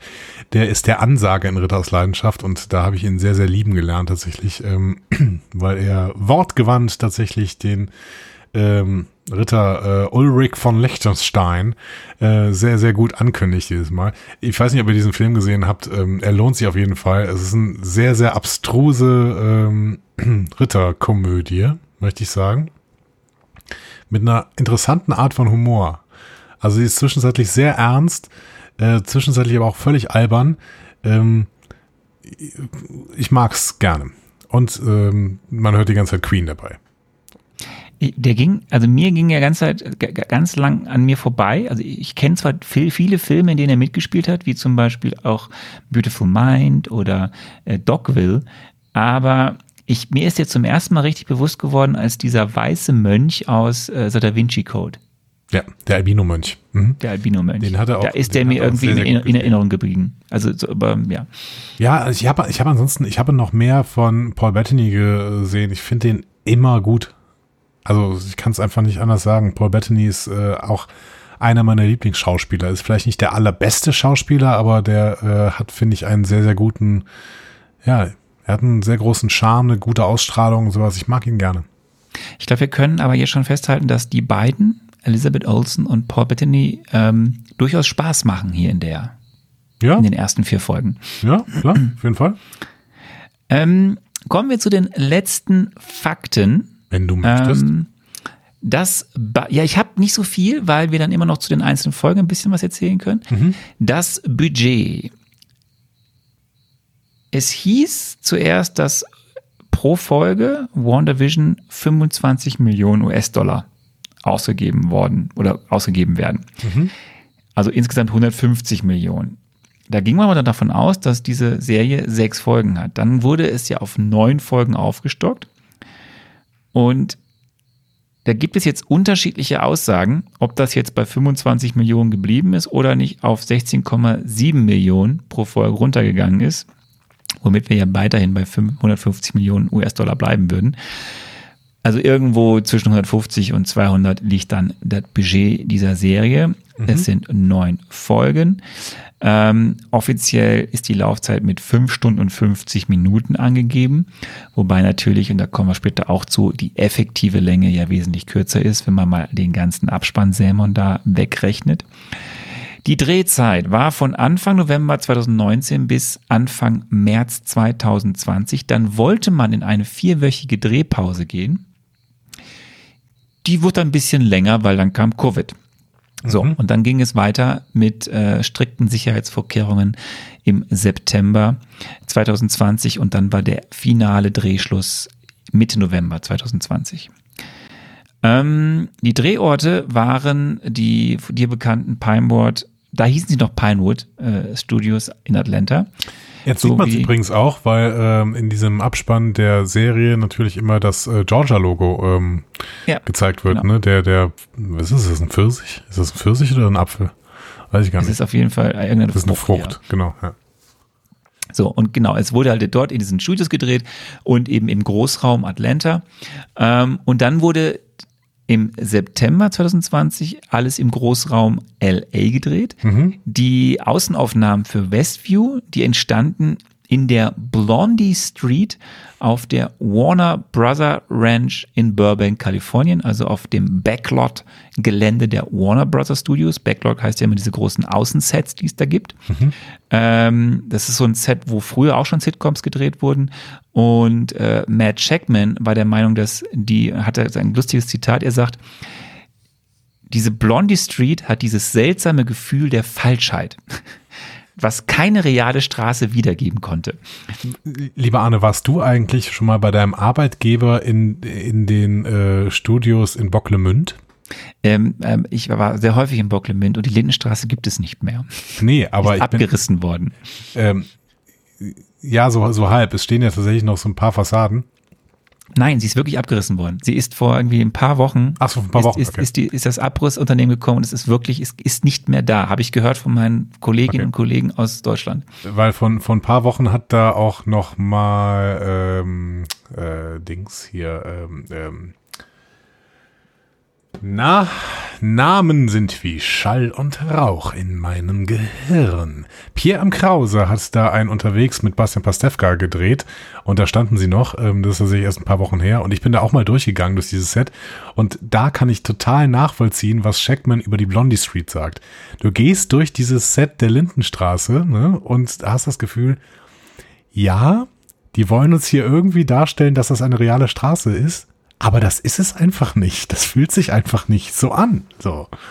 Ähm, gut, es sind auch WDR-Mittel natürlich im Gegensatz zu den äh, Mitteln von Warner Brothers mag es auch noch ein bisschen weniger sein, aber Ja, wobei, wobei das war schon ein sehr aufwendiges Set. Also Ja. dieses, dieses Realset der Lindenstraße war schon ein sehr cooles, aufwendiges Set. Ich kenne das sehr gut, weil dort fand bis vor Covid und als es noch die Lindenstraße gab, immer jedes Jahr das WDR Sommerfest statt so. für die, für die WDR-Mitarbeiterinnen. Und ähm, deswegen kannten alle WDR dieses Set total gut, weil man halt in dieser Kulisse quasi das Sommerfest gefeiert hat. Das ist jetzt ein bisschen blöd. Es gibt keine Kulisse mehr für das Sommerfest. Aber egal. ich, der WDR wird garantiert eine Kulisse für sein Sommerfest finden. Sagen wir das so. Ich glaube, es gibt keine Außenkulissen mehr. Wird, Es wird, gab die Anrainerkulisse und es gab die Lindenstraßenkulisse. der wird trotzdem Das irgendeine war's. Kulisse finden. So. Und wenn es, wenn es halt eine reale Kulisse ist. Ähm, ja, Äh, Es, und dann wurde noch in einem, äh, in einem zweiten großen Backlog Außenstudio gedreht, äh, und zwar der Stadtplatz von Westview. Der sollte, und das war auf dem, äh, auf der Golden Oak Ranch, und das ist ein, äh, ein Disney Backlog. Und das ist sehr spannend. Wir können es mal in die, in die, in die, ähm, also wenn ihr jetzt keine Ahnung habt, die uns zu was eigentlich ein Backlog ist oder was Außensets oder was das eigentlich heißt. Und man muss sich das wirklich vorstellen, diese Golden Oak Ranch, da gibt es eine sehr tolle Webseite und diese Webseite packen wir einfach mal in die Show Notes. Das könnt ihr wirklich googeln. Und könnt ihr mal diese, diesem, das ist ein riesiges Areal und auf diesem riesigen Areal sind halt komplett unterschiedliche also teilweise ist halt einfach nur Natur, die unterschiedlich bespielt werden kann, Waldflächen, Wiesenflächen, wo man dann sowas wie Serien wie Westview im, im Western Sachen drehen kann. Und dann direkt daneben ist eine Business District Kulisse, so oder eben eine äh, Stadtzentrumskulisse, wie wir sie hier in in, äh, in in dieser Serie sehen. Also we- wen es interessiert, der kann mal auf äh, goldenoakranch.com gehen. Wir packen das in die Shownotes. Das es ist einfach, wer das nicht kennt, das ist sehr sehr lustig. Ähm, so die Musik und die Endtitle, äh, die die die Musik allgemein in der Serie ähm, bis auf die Intros und äh, vor allem die, die End-Credit-Titles. Musik ist von Christoph Beck. Das ist ein Komponist aus Kanada und den kennt man, weil er schon den Score für Buffy gemacht hat. okay. Dafür hat er auch einen Emmy In gewonnen. den 90ern. Ja, und er ist beteiligt gewesen auch an äh, dem Score für Frozen. Oh. So, und go, Frozen. let Nein, nein, nein, nein, nein, nicht, nicht, nicht für die, das Titel, sondern für die Musik in Frozen. Denn Frozen ist aber das Stichwort. Äh, Die Opening Themes von WandaVision, also die Intros, die sind von dem zum Beispiel. Komponistenpärchen Christine Anderson Lopez und Robert Lopez. Und das sind auch das sind amerikanische Komponisten und Songwriter. Und die kennt man vor allem auch wegen Frozen, weil von denen ist der Mega-Hit Let It Go. Also doch, let it go, let it go. One Division, one, So. one. Können wir ein groß, großes Mashup der Lopez, äh, des, der, der, der, äh, des Ehepaar Lopez machen. Finde ich gut. Ja. Richtig, so und dann noch äh, ein bisschen Trivia. Kameramann Jess Hall nutzte insgesamt 47 verschiedene Kameralinsen, um die verschiedenen Looks der Serie umzusetzen. Jeder braucht halt- Hobbys, ne? Würde ich sagen. Ja, ich glaube, es ist, glaube ich, äh, es gibt, das kann ich auch jetzt sagen, äh, wer es noch nicht gesehen hat, es gibt bei Disney Plus eine wirklich schöne ähm, Doku-Reihe über die einzelnen Serienprojekte, auch über WandaVision. Die heißt, glaube ich, Assembled. Ähm, und äh, Die haben es mit diesem Assemble, Disassemble, Ja. ne? Avengers Assemble und sowas. Ja, okay. Mhm. Äh, und da, da gibt es sehr viele nette Fakten rund um diese Serie. Ähm, und äh, vor Produktionsbeginn trafen sich Shackman und Kevin Feige ähm, mit Dick Van Dyke höchstpersönlich zum Mittagessen ähm, von der Dick Van Dyke Show. Der ist in seinen 90ern. Ähm, um nochmal herauszufinden, wie man eigentlich damals in den 50er, 60er Jahren den Sitcoms produziert hat. Man wollte nämlich sehr authentisch sein, was die Produktion angeht, wie geprobt wurde, wie aufgezeichnet wurde, etc. pp. Wo man ehrlicherweise sagen muss, solche, ähm, solche Mittagessen mit äh, irgendwelchen Riesen wie Dick Van Dyke, das ist mehr Promo. Ne? Also, hey, und wir haben uns sogar mit Dick Van Dyke getroffen. So, das Ja, ist, das ist aber ist doch schön. Ja, es ist schon schön. Es ist schon schön. Alle Schauspieler mussten vor Drehbeginn in ein dreiwöchiges Sitcom-Bootcamp. Gott, die haben so, der, die haben so diese, diese ähm, Zündhölzer unter die Augen geklimmt bekommen und dann mussten sie ununterbrochen Sitcoms gucken. So. Oh Gott, oh Gott, oh Gott. So, und das ist eine traurige äh, Trivia-News. Das ist das allererste Marvel Studios Projekt, bei dem Stan Lee nicht Executive Producer ist, weil er ja verstorben ist. Aber er ist Creator, glaube ich, ne? Äh, pff, nee. nee Hier wird jetzt irgendwas äh, geführt. Ich habe den irgendwo in den Abspann, im Abspann gesehen. Echt? Okay. So, dann können wir einsteigen in WandaVision Folge 1 bis 4. Andi, WandaVision. welche Warnung müssen wir ausrufen? Spoiler Alert. Ja, wir werden ab jetzt ähm, noch mehr spoilen, als wir es sowieso schon gemacht haben. Deswegen ähm, fühlt euch mal ähm, auf jeden Fall gewarnt davor. So, ich be- habe mein Getränk nachgeschüttet, wir können, wir können weitermachen. Das freut mich. Das freut mich sehr. Das, möchtest, möchtest, du noch einen Hotdog machen oder so? Ich weiß nicht. nee, nee, nee, nee, ich bin, ich Oder bin Nachos bereit. mit Käsedip. Ich bin bereit. ähm, ich, ich muss noch eine, eine Sache muss ich noch loswerden. Du hast, du hast letztes Mal gesagt, Ja? du, du warst nicht sicher, ob Vision tot ist. Nee. mhm. Das Problem ist, Tod ist ein schwieriger Begriff für eine Lebensform wie Vision. Man könnte auch sagen, er war kaputt. Also das würde es genauso treffen, weil ich meine, äh, ja, er war eine Lebensform, aber auf der anderen Seite war er halt auch schon künstlich geschaffen und ähm, aus äh, nicht aus Fleisch und Blut, möchte ich meinen. Äh, was ja auch durchaus in dieser Serie thematisiert wird. Ähm, ich war nicht sicher, ob er tot ist. Ich war sicher, dass er nach ähm, Endgame ähm, zumindest betrauert wurde. Sagen wir so. Aber der Körper war ja noch da. Okay. Kommen wir zur Folge 1. Filmed before a live studio audience mit einem Live-Publikum aufgenommen. Bevor wir gleich zu der ersten Frage kommen, die ich dir gestellt habe, das war, glaube ich, die zweite Frage, was passiert in den ersten beiden Folgen von WandaVision? Mal zu dieser allerersten Folge, Filmed before live studio audience, letzte Fakten. Also Regie führt immer Meg Checkman. Das Buch ist von der Showrunner, Showrunnerin herself, Jack Schäfer. Neben Elizabeth Olsen und Paul Bettany sehen wir in dieser Folge eine Ikone äh, der amerikanischen Sitcoms, nämlich Deborah Jo Rupp es als Mrs. Hart. Die kennt man wirklich aus ganz, ganz, ganz vielen verschiedenen ähm, amerikanischen Sitcoms, zum Beispiel die wilden 70er. Ähm, hat Da auch, spielt sie auch ähm, die Mutter. Mhm. ja, hat auch in ein paar, Fol äh, paar Staffeln von Friends mitgespielt. Ähm, und ihr Spielfilmdebüt war in, äh, neben Tom Hanks, Hanks in der, im Kinofilm Big. Ähm, Ich nie gesehen. Ein schöner Film. Dann sehen wir Fred Malamed als Mr. Hart. Auch er US-Schauspieler, Comedian und Autor. Äh, den kennt man äh, vor allem, also ich kenne ihn aus dem, äh, in einer Hauptrolle in der Serie A Serious Man von den Coen Brothers. Äh, Film, ne? Ja. mhm. Geiler Film, ja. Ja, genau. Ist sonst auch ein sehr gut gebuchter Film- und Serienschauspieler. Ja, den kennt man, ne? Also kennt man auch vom Gesicht her, finde ich. Ja. Ja, der ist, der ist auch, der ist super gebucht, der spielt in unfassbar vielen Projekten mit. So, und dann haben wir hier äh, die Agnes Catherine Hahn, ähm, auch US-Schauspielerin und Comedian, äh, bekannt geworden durch ihre Rolle Lily Lebowski in Crossing Jordan äh, und sonst eben auch in vielen Serien wie Parks and Recreation oder Single Camera. Sitcom übrigens, Parks and Recreation. Ja, Ja. Sehr, sehr gut. Ja, ja, ja. So, und dann effektive Folgenlänge von dieser allerersten Folge sind inklusive der, des, des, der, der der Abspanntitel 24 Minuten.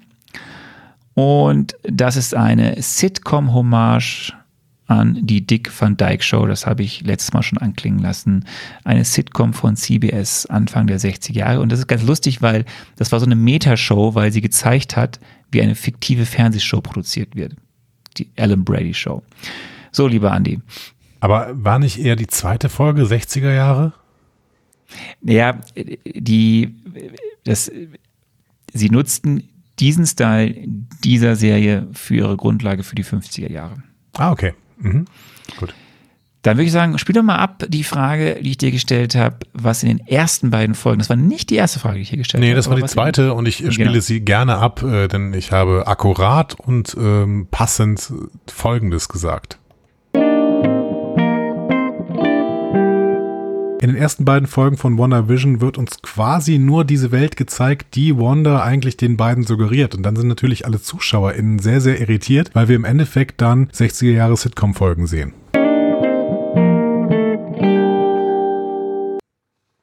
WandaVision, wa WandaVision. Das, ist, das kommt erst später. Das ist, glaube ich, das ist, egal. die zweite Folge. Ich wollte, mich, ich wollte mich durch diesen leichten Gesang feiern für diese äh, Prognose, die ich dargestellt habe. Die war schon sehr gut. Die war schon sehr gut. Dann fangen wir mal an. Was sehen wir denn? Wie, wie geht's denn los mit der ersten, Folge? Ich habe da so ein paar äh, kleine Episoden-Reviews vorbereitet. Ne? Das war meine Bitte. Hausaufgabe für diese äh, Folge. Und Hausaufgaben, ich bin bekannt dafür, dass ich Hausaufgaben mache. Nicht, dass ich welche aufgebe übrigens, aber dazu später mehr. Äh, irgendwann mal. Wir schreiben die 50er Jahre. Schwarz-Weiß, ein Traumpaar namens Wanda und Vision zieht in die beschauliche kleine Stadt Westview. Sie sind gerade erst verheiratet. Am 23. August bereitet Wanda ein romantisches Abendessen für ihr Jubiläum. Von was auch immer vor. Ähm, Vision glaubt jedoch, dass der besondere Anlass darin besteht, dass äh, sie seinen Chef Arthur Hart und seine Frau zum Abendessen empfangen. Das Paar setzt seine Kräfte ein, um den beiden dann einen unterhaltsamen Abend zu gestalten und einen guten Eindruck beim Chef von Vision zu hinterlassen. Zwischendurch sehen wir noch eine Werbung für einen Toaster von Stark Industries, der wirklich Bombe ist. Der Abend nimmt eine Wendung, als der, na, nicht so schlecht, oder? Der Abend nimmt eine Wendung, als der Chef von Vision anfängt, zu viele Fragen über die Vergangenheit des Paares zu stellen. Ähm, er erstickt dann fast, aber Vision nutzt seine Kräfte, um ihn zu retten. Am Ende geht der Chef mit einem guten Eindruck von Vision von dannen. Wanda und Vision arrangieren sich mit ihrer ungewöhnlichen Art als Paar. Gemeinsam beschließen sie, dass der 23. August jetzt ihr Jahrestag ist und Jacke die Jack von den Coasters ist ihr Lied. Äh, Das musste Vision nämlich singen, um seinem Chef zeitweise abzulenken.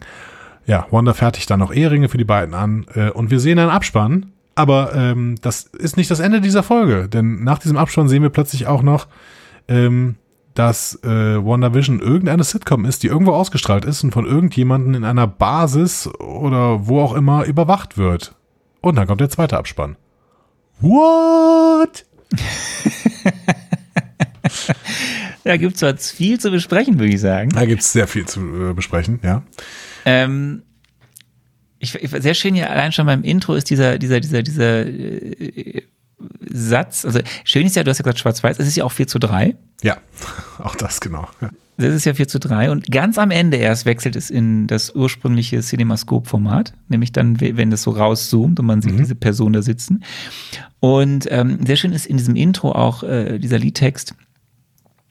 Sie ist purer Magie und ihr Mann ein Genie. Halbmaschine, das gab's noch nie. Ah, ist das nicht Lyrik? Ist das nicht Lyrik? Ja. Ähm, Das ist, das ist Lyrik, wie ich zuletzt nur in der Apothekenumschau gelesen habe. diese Folge wurde übrigens in zwei Tagen wirklich vor Live-Publikum gefilmt. Ja, schön. Das waren Okay. äh, Freunde und was weiß ich, also es waren irgendwie enge Vertraute der Darstellerinnen und Darsteller von oder von Marvel Studios. Stimmt, das war natürlich gefährlich, ne? Ja. Aber es ist wirklich vor Live-Publikum gefilmt worden und auch wirklich versucht worden zu filmen, so wie es in den 50er, 60er Jahren getan wurde in solchen Sets.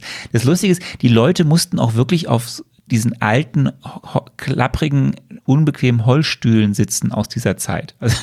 Also wurde alles dran getan, dass es so ist wie Solche, solche damals. ProduzentInnen und äh, MacherInnen von solchen Serien sind ja auch dann teilweise sehr, sehr verbissen. Wahrscheinlich haben die auch gesagt, die sollen sich bitte alle schwarz-weiß anziehen. So. Die, die sahen tatsächlich, aber ich habe, das sieht man so ein bisschen in der in, in dieser Doku, ähm, die haben sich auch wirklich so ein bisschen in dieser Epoche angezogen, Ja. das Publikum. Ja. Das war ganz lustig.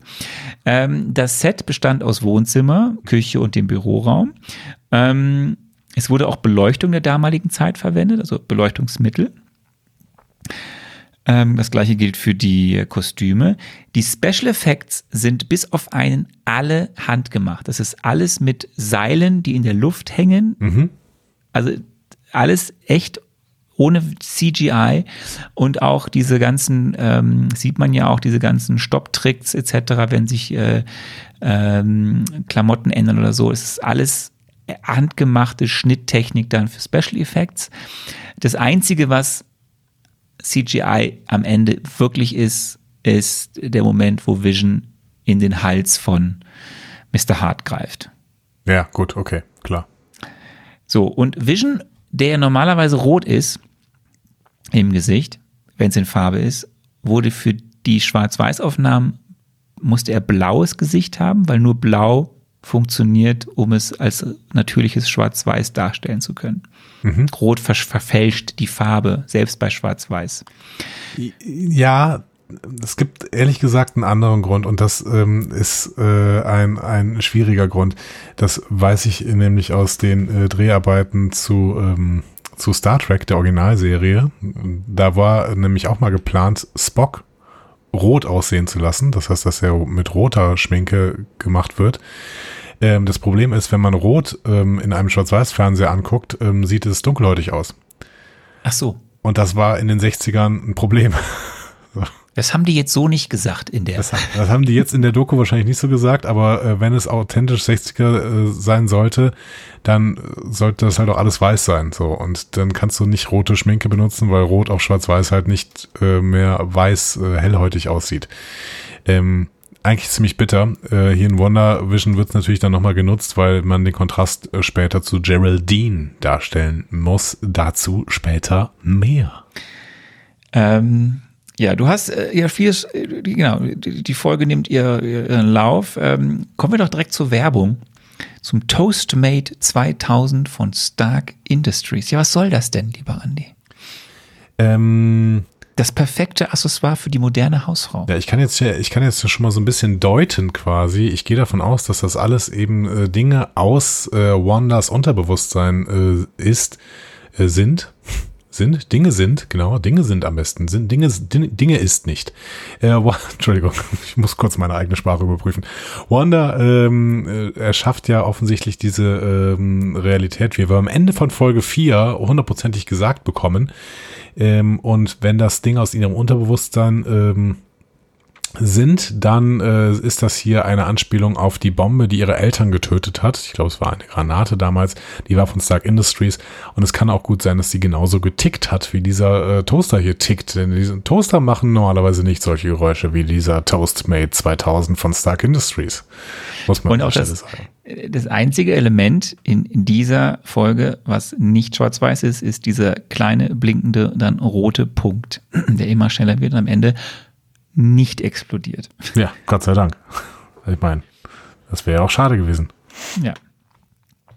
Und die Werbung schließt ja auch mit den Worten: Forget the past, this is your future. Ja, werden wir sehen. Glaube ich noch nicht, aber werden wir sehen. Ähm, dann hast du gesagt, es ist das Abendessen, genau, die Hearts sind da, es läuft erstmal alles schief, weil ja eben die Verwirrung groß ist. Wanda wollte einen romantischen Abend machen. Vision hat dann ja herausgefunden, der Chef kommt mit seiner Frau. Ähm, Warum jetzt final übrigens dieses Herz da drin steht, wurde nicht geklärt, richtig? Oder habe ich das verpasst? Doch, hart. Ja, ja, hart als, wird das als wird Wortspiel mit, den, mit, mit dem Chef und so. Ja, aber das wird einmal, einmal gesagt, dass, dass, dass Vision als Abkürzung in den Kalender ein Herz gemalt hat für das Essen mit den Hearts. Also das war es jetzt tatsächlich, ja? Okay. Also Das ist erstmal das, was bekannt ist. Okay, gut. Also ich hatte jetzt gedacht, da kommt eventuell noch was und beide hätten das auf ihre Art und Weise äh, ausgelegt. Äh, Wanda hat gedacht, das wäre ein Jubiläum zwischen den beiden und äh, Vision hat gedacht, Ja, ah, das wird ihr ja, das wird ihr ja auch nur von Agnes eingebläut. Agnes sagt ja, vielleicht ist das ja euer Jahrestag. Ja, genau. Okay. Agnes kommt ja nochmal, hilft ein bisschen beim Kochen oder will helfen, muss dann wieder gehen. Wichtig ist Das quasi, hat dann teilweise so Elemente, Entschuldigung, einer Clip-Club-Komödie, ne? Also sie kommt Ja, zum klar. einen zum äh, einen Tür wieder rein, zur anderen Tür geht der andere raus und keine Ahnung so. Ja, äh, spannend, genau. Wichtig ist ja in diesem Zusammenhang, dass quasi mit dem Moment, wo sie an dem Tisch, Tisch sitzen, diese Sitcom-Art, dieser Multikamera-Sitcom ja auf einmal wechselt in The Twilight Zone. Ähm, es ist keine Multikamera-Produktion mehr, es ist Single-Kamera-Produktion für diesen kurzen Moment. Wir sehen, wie das kippt, wie, wie auf einmal Miss Hart andauernd sagt, stop it, stop it, er ist lustig, dann immer verzweifelter und wie auch anscheinend ja Wanda aus ihrer Rolle fällt, die dann auf einmal sagt, Vision, tu was, hilf ihm. Ähm, und das dann tut. Wa- wa- Was, was, was ist das? Was ist da passiert? Andi, deute mal.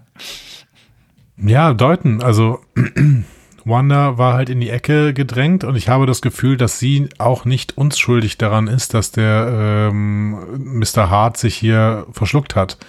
Also in dem Moment, wo Wanda in die Ecke gedrängt wird und äh, ihr Fragen gestellt werden, die eventuell diese Illusion, die sie hier generiert hat, äh, auffliegen lassen könnten, äh, in dem Moment ähm, agiert sie panisch und äh, nutzt ihre Kräfte für irgendwas. Unter anderem vielleicht, um diesen Typen fast ersticken zu lassen, um damit das Thema abzubringen. Ich meine, sie hätte ja auch irgendwas anderes machen können. Sie hätte ja auch, keine Ahnung, ähm, was auch immer. Sie hätte einen Rhinoceros äh, vorm Fenster entlang laufen lassen können und dann wäre das Gespräch wahrscheinlich auch auf eine andere Richtung gelenkt worden.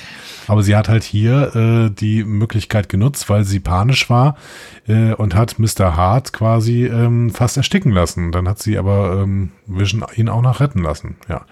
Wobei, ich meine, ähm, hätte sie nicht auch selber irgendwie da wieder eingreifen können oder sowas? So ein, so ein äh, telekinetisches Heimlich-Manöver machen können oder sowas? Weiß ich nicht. Ist ja egal, weil sie sowieso die Zeit zurückdrehen kann und dann ist das alles nie passiert. Alles äh, interessante Punkte. Äh, auf jeden Fall, das Abendessen geht dann so aus, dass die Hearts ganz begeistert sind, was da jetzt alles dann doch passiert ist. Vision kriegt für seinen Job, wo er nicht weiß, was er da eigentlich macht, übrigens eine Friends-Anspielung an Chandler, der auch nie weiß, was er in seinem Job macht. Ähm, Ja. ähm, aber der Abend hört halt äh, glimpflich auf. Der, der, der, der, der Lobster hängt bis an der Tür mittlerweile. Und ähm, ja, dann ist die Folge vorbei. Ähm, und irgendjemand schaut sich woanders ähm, diese Sitcom an Mhm. in der realen Welt. Wir, wir sehen nur, dass dort ein äh, Schwertsymbol ist, ein Sword-Symbol. Hab ich da noch gar nicht gesehen, habe ich erst in der nächsten Folge äh, zweimal so. sofort gesehen. Aber hier war es auch schon. Ja. Und ich sag mal so, in den, in den Marvel Comics steht SWORD für Sentinent World Observation and Response Department. Das ist total witzig. Also ich meine, wenn man irgendwann nur noch diese, ähm, wie nennt man das, glaube ich, Akronyme, ne? Also diese äh, Worte aus ähm, Abkürzungen quasi zusammenbasteln will.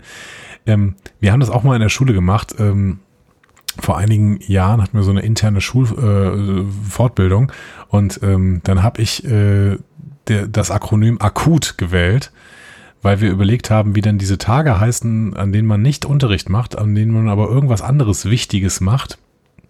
Also keinen klassischen Unterricht, sondern irgendwie zum Beispiel Methodentraining oder Berufsorientierung oder sowas. Ne? Das sind besondere Tage und wir nennen sie seitdem Akuttage. Ähm, und äh, akut steht für außercurriculare Unterrichtstage. Das ist natürlich auch völliger Unsinn, so sich das so zusammenzureimen. Aber es hilft. Also solche Sachen helfen wirklich. Und jetzt haben wir hier SWORD als, äh, keine Ahnung, als Organisation. Wir hatten schon SHIELD, ne?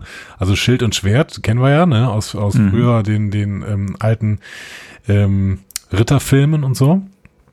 Und äh, jetzt haben wir halt Sword. Dass das dann für irgendwelche Abwehrung von, äh, von Aliens äh, steht, geschenkt. Man hat sich einfach darin verliebt, das Ding Sword zu nennen. So. Dann Ja, hat aber man halt wichtig gesucht. ist, wichtig, wichtig ist noch, äh, das muss ich sagen, also in den Comics ist Sword quasi eine Nachfolge ähm, also, Organisation? nee, in den Comics ist es eine Untereinheit von Shield. So. Okay, aber da gibt's Shield auch noch. Ja, es ist eine Untereinheit. So, im MCU gibt es ja Shield eigentlich nicht mehr, weil es wurde ja aufgelöst durch die Genau. Verträge nach äh, oder durch Civil War. Ähm, und das, was da so passiert ist äh, in der Phase 2 ähm, und Anfang Phase 3. So, und vielleicht ist ja dann Sword, wissen wir ja jetzt noch nicht, so eine Art Nachfolgeorganisation. Ähm, das wissen wir ja auch in Folge 4 noch nicht so ganz genau, da wissen wir zwar schon mehr. Wir kennen ihre wissen wir, Gründerin. Genau, aber da wissen wir ja auch, dass diese, dieses Sword ein bisschen anders heißt im MCU, nämlich Sentinent Weapon Observation and Response Division. Also nicht World Observation, sondern Weapon Observation and Response Division.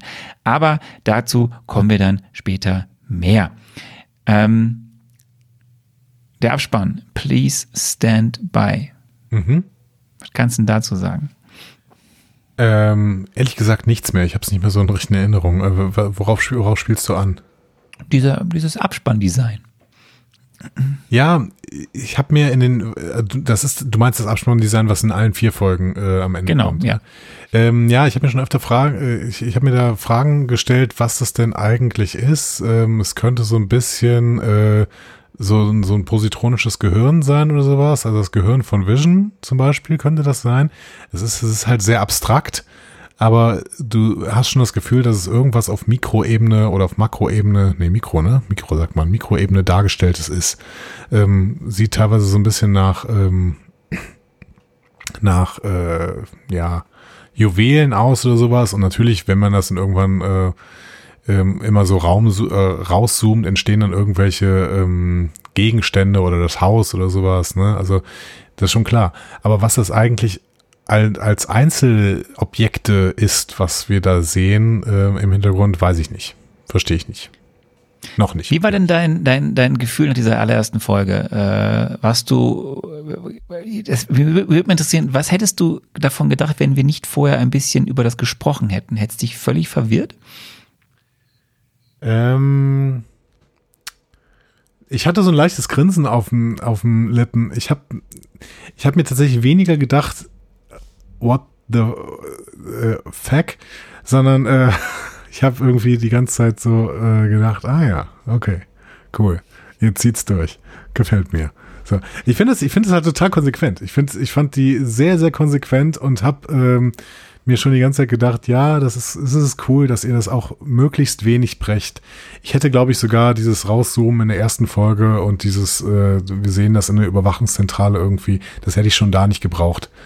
So, dass die erste Folge wirklich komplett in Universe in, äh, in der Serie spielt. Hätte ich, hätte ich vielleicht sogar besser gefunden. Ja. Ich erinnere mich noch, dass als ich die erste Folge gesehen habe, war ich äh, in dem ersten Moment, da habe ich sie irgendwie mal, wollte ich sie so zwischen Tür und Angel, weil ich wollte unbedingt es gucken, weil ich war ja auch so heiß drauf, endlich wieder ein neuer Marvel Studio äh, Stoff. Aber ähm, und dann habe ich sie, habe ich angefangen und dann war so, was ist das denn? Weil ich mich auch vorher nicht so drum gekümmert hat, was das jetzt eigentlich sein soll. Mhm. Und habe echt nach zehn Minuten abgebrochen, weil ich dachte, die wollen mich verarschen. So, und dann habe ich irgendwie dann, ja, ja, wollen sie auch. Und dann habe ich irgendwie zwei Wochen später, als dann schon so dritte und vierte Folge, glaube ich, auch draußen war, nochmal dran gesetzt und dann auch durchgeguckt, die ersten vier Folgen. Und dann war schon so, ah, cool, das wollen die also. Und, oder das geht in diese Richtung. Ähm, aber so wirklich so, äh, mein erster Moment war wirklich so, what? Was ist das jetzt? Weil man das überhaupt nicht erwartet hat erstmal. Und wenn man halt vorher auch nicht so geguckt hat, was so an den Trailern war oder Plakate angeschaut hat, dann hat es einen wirklich völlig auf dem falschen Fuß erwischt. Ja, glaube ich. Glaube ich. Äh, ich weiß nur nicht, welcher Effekt, äh, also ist natürlich auch ein toller Effekt, wirklich, wenn du, wenn du so weg, völlig weggeblasen bist von einer, von, den, von deiner gebrochenen Erwartungshaltung so. Meine Erwartungshaltung war ja äh, ungefähr das. Deswegen ähm, habe ich, hatte ich mehr so ein leichtes Grinsen. Ich fand, das haben sie, das, was ich erwartet habe, haben sie gut umgesetzt. So. Ja. Fand ich schon nicht Dann schlecht. kommen wir zur zweiten Folge. Don't touch that dial. Nicht umschalten. Ja, es ist langweilig dir zu sagen, dass Matt Shackman wieder Regie geführt hat. Das Buch kommt diesmal von Gretchen Enders. Ähm, die ist noch, hat diverse TV-Projekte gemacht, ist aber auch eigentlich der Durchbruch hier mit WandaVision.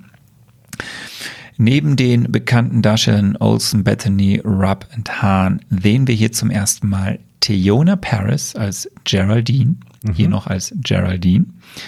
Äh, Theona Paris, US-Schauspielerin, ähm, Karrierebeginn als Sekretärin Dawn Chambers in Mad Men, ähm, war in einem sehr schönen und äh, auch erfolgreichen Film äh, mit im Cast If Beale Street Could Talk.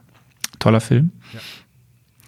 Wird ähm, schön gesungen drin. Ja. Und dann gibt es in dieser Folge noch äh, eine weitere, wichtigere Darstellerin. Das ist Emma Colefield Ford als Dottie.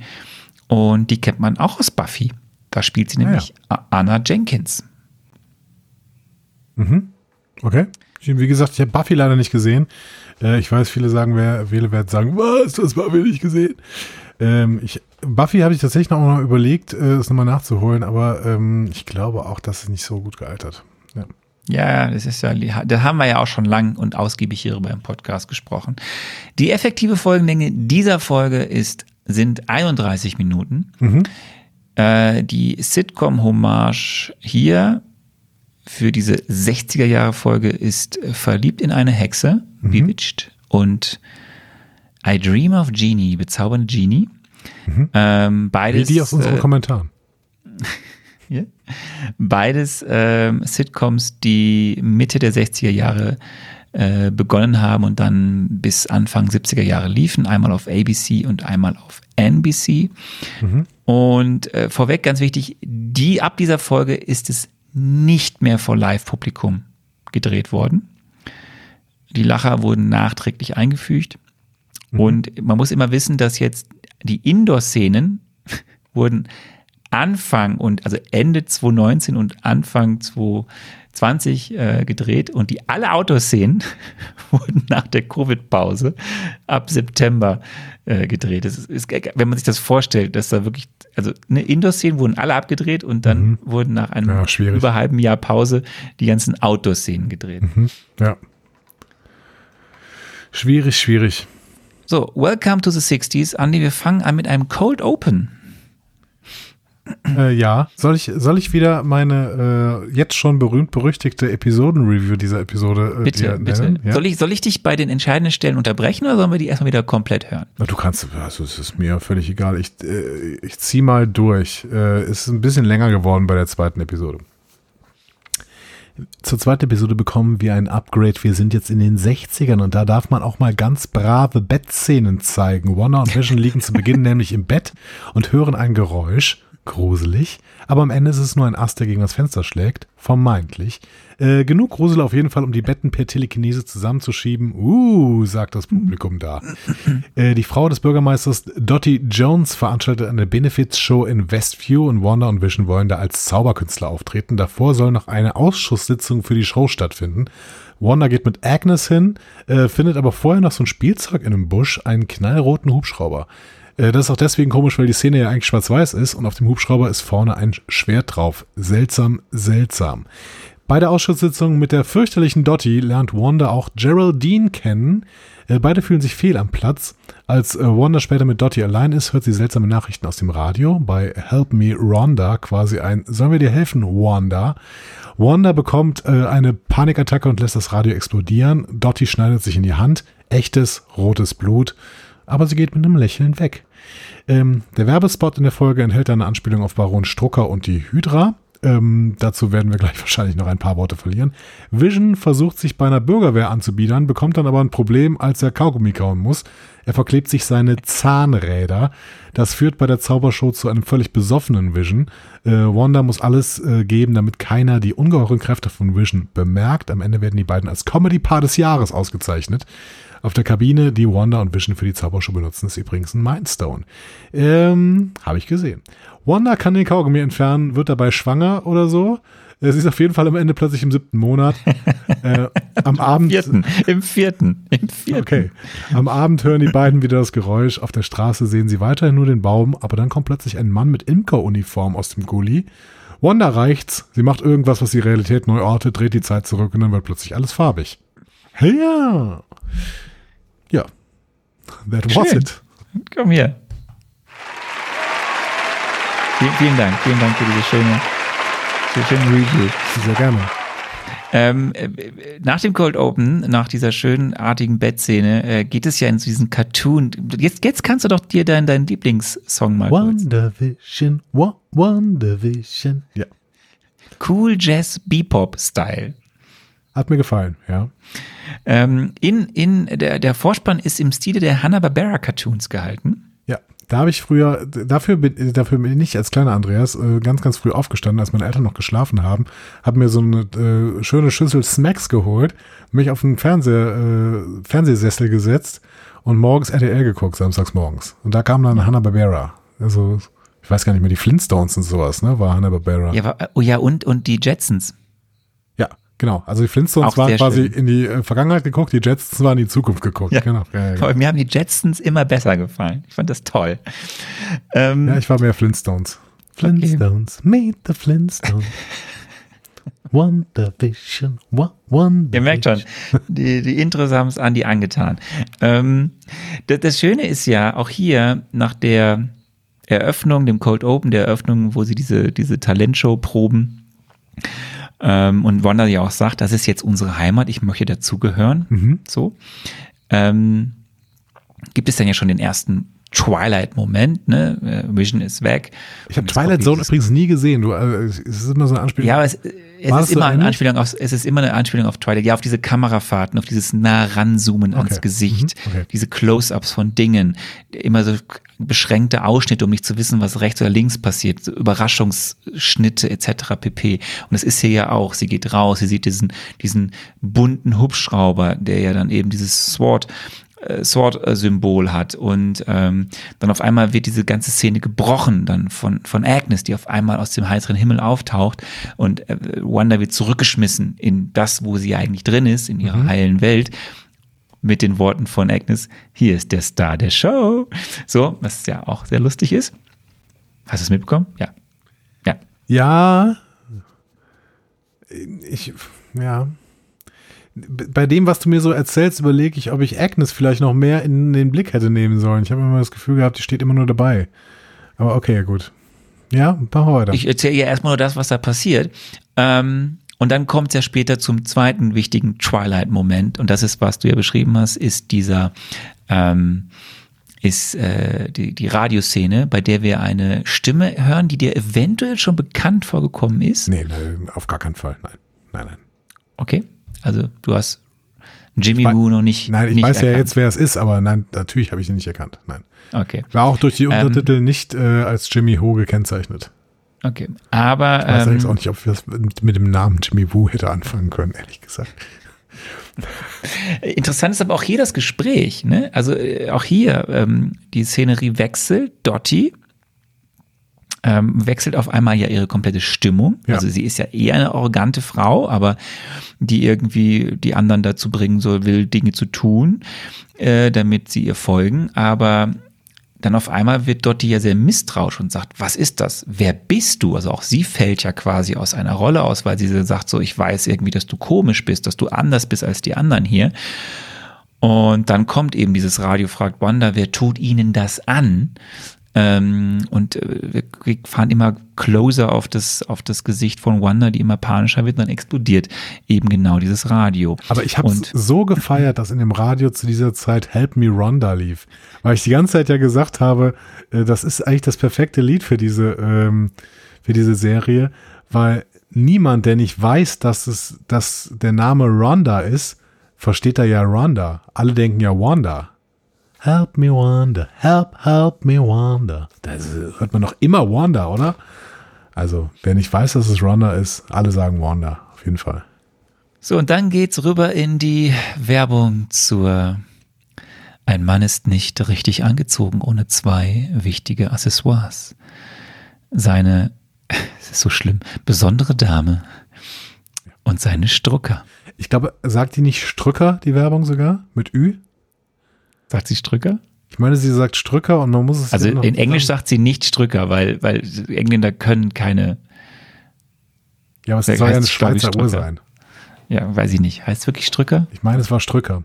Aber man sieht auf jeden Fall dann noch das Hydra-Symbol, also diesen, diesen, äh, was ist denn das? Ein Tintenfisch oder eine Krake oder? Eine Krake wahrscheinlich, ne? Eine Krake Mhm. da drauf. Ja. Ähm, ich google es nochmal in der Zeit, in der du weiter erzählst. Ich meine, es war eine Strückeruhr. Ja, auch, auch hier schließt ja die Werbung mit einem schönen Satz.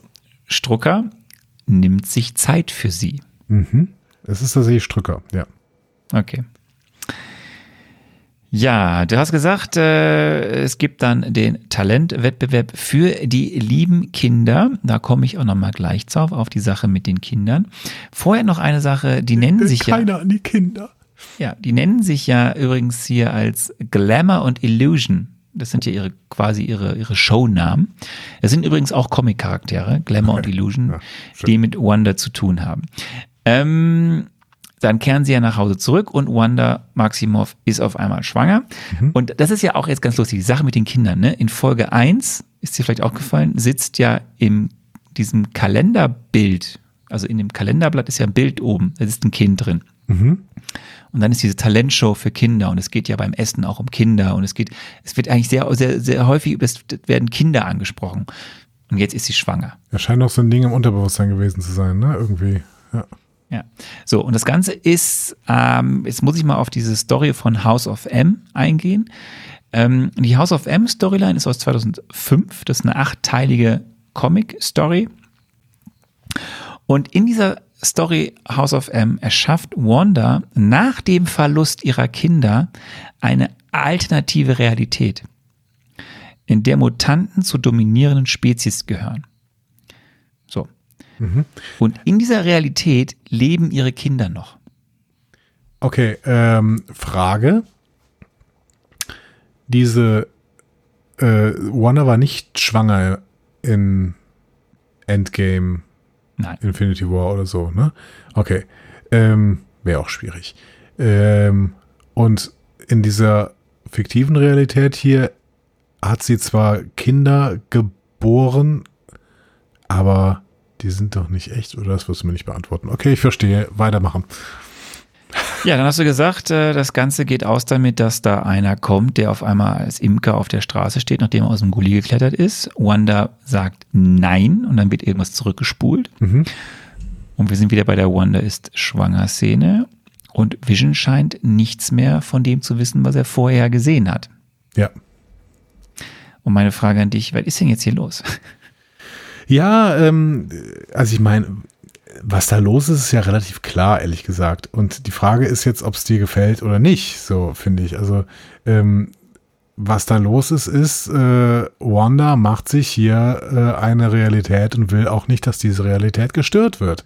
Und ähm, hier wieder ein Bericht vom gemeinsamen Schauen mit meinen Katzen. Die eine Katze hat dann gesagt, ja, wir haben es jetzt verstanden, dass Wanda äh, sich das hier selber macht. Können wir nicht langsam mal in die reale Welt übergehen? Und ich habe tatsächlich ehrlich gesagt mit einem breiten Grinsen davor gesessen und habe gesagt, I see what you're doing there. also ich habe mir jetzt gefallen, muss ich sagen, bis dahin. Und okay, und, und, und, und du sagst, Wanda hat den kompletten Einfluss auf diese Realität. Ja, du, wenn du so fragst, wahrscheinlich nicht, aber ich gehe davon aus, Stand jetzt, ja. Okay. Wir wechseln dann in Farbe am Ende. Ja, wobei, Und, also den kompletten ähm, Einfluss ist natürlich Quatsch, ne? Weil äh, es gibt natürlich äußere Einflüsse, ähm, die sie stören und weswegen sie dann eben diese Realität immer wieder neu äh, startet quasi und neu generiert, ja. Okay. Dann würde ich sagen, äh, spiel doch mal die Frage ab mit, was ist die Prämisse von WandaVision? Was ist die Prämisse von WandaVision? Ähm, außerdem wollte ich dir übrigens, ich mir ist gerade noch eingefallen, ich wollte dir auch noch zu der Frage sagen, ob sie vollen Einfluss auf diese Realität hat. It was Agatha all along. Ich weiß einfach nicht, was dieser Satz bedeutet. Aber bestimmt hat er auch an dieser Stelle eine Bewandtnis. Ich spiel's mal ab. Die Prämisse von WandaVision ist, dass der Charakter Vision von irgendeiner Organisation, die mit Wanda zusammenarbeitet, wiederbelebt worden ist und nun eventuell noch ununterbrochen in einem Labor liegt. Wanda allerdings liebt ihn ja sehr und handelt deswegen vielleicht auch gegen moralische Vorstellungen der Avengers so, dass sie Vision eine Welt vorgaukelt, in der alles in Ordnung ist. Und sich selber auch, weil für sie ist es ja auch wichtig, dass alles in Ordnung ist, denn Wanda hat auch sehr, sehr viel durchgemacht, Tod ihrer Eltern, Sokovia, Avengers Endgame und so weiter. Das heißt, Wanda suggeriert Vision und sich selbst eine 50er Jahre Pleasantville-Welt, in der alles in Ordnung ist. Und das wird aber mit der Zeit tatsächlich irgendwie aufgedeckt, weil nicht jeder damit zufrieden sein wird, dass die beiden quasi in ihrer Parallelwelt leben, wo doch gerade Wanda so viele Kräfte hat, die der Menschheit helfen könnten.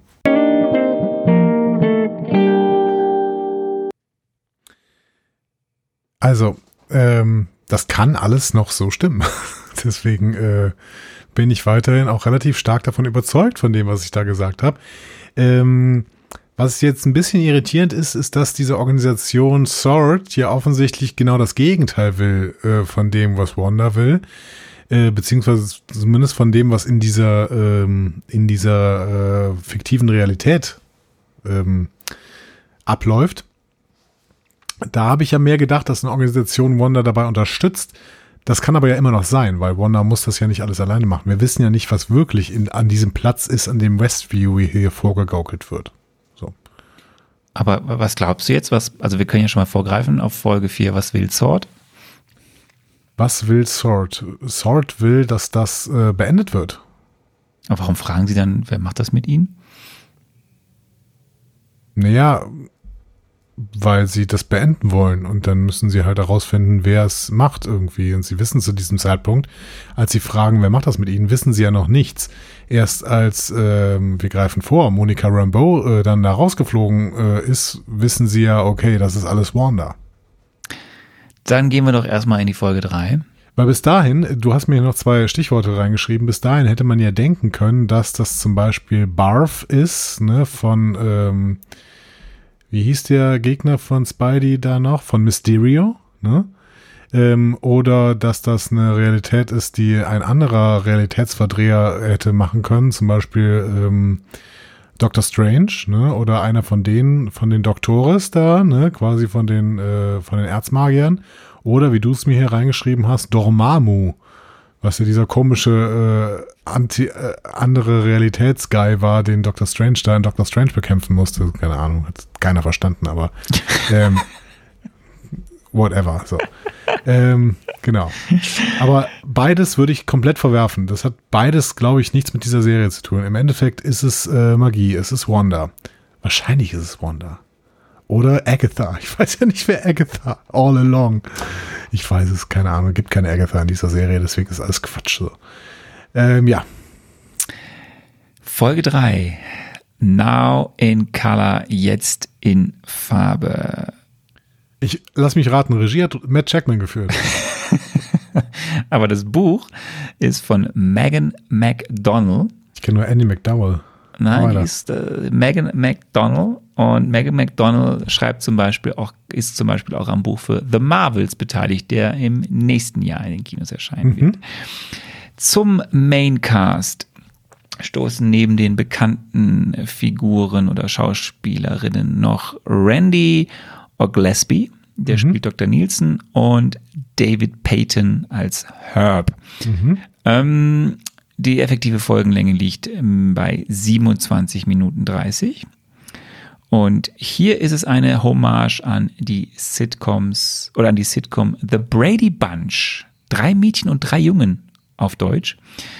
Äh, ist eine Sitcom von ABC Ende 60er bis Mitte 70er Jahre. Äh, Sitcom über eine mittelständische Patchwork-Familie. Patchwork in den 70ern. Spannend, okay. Ja.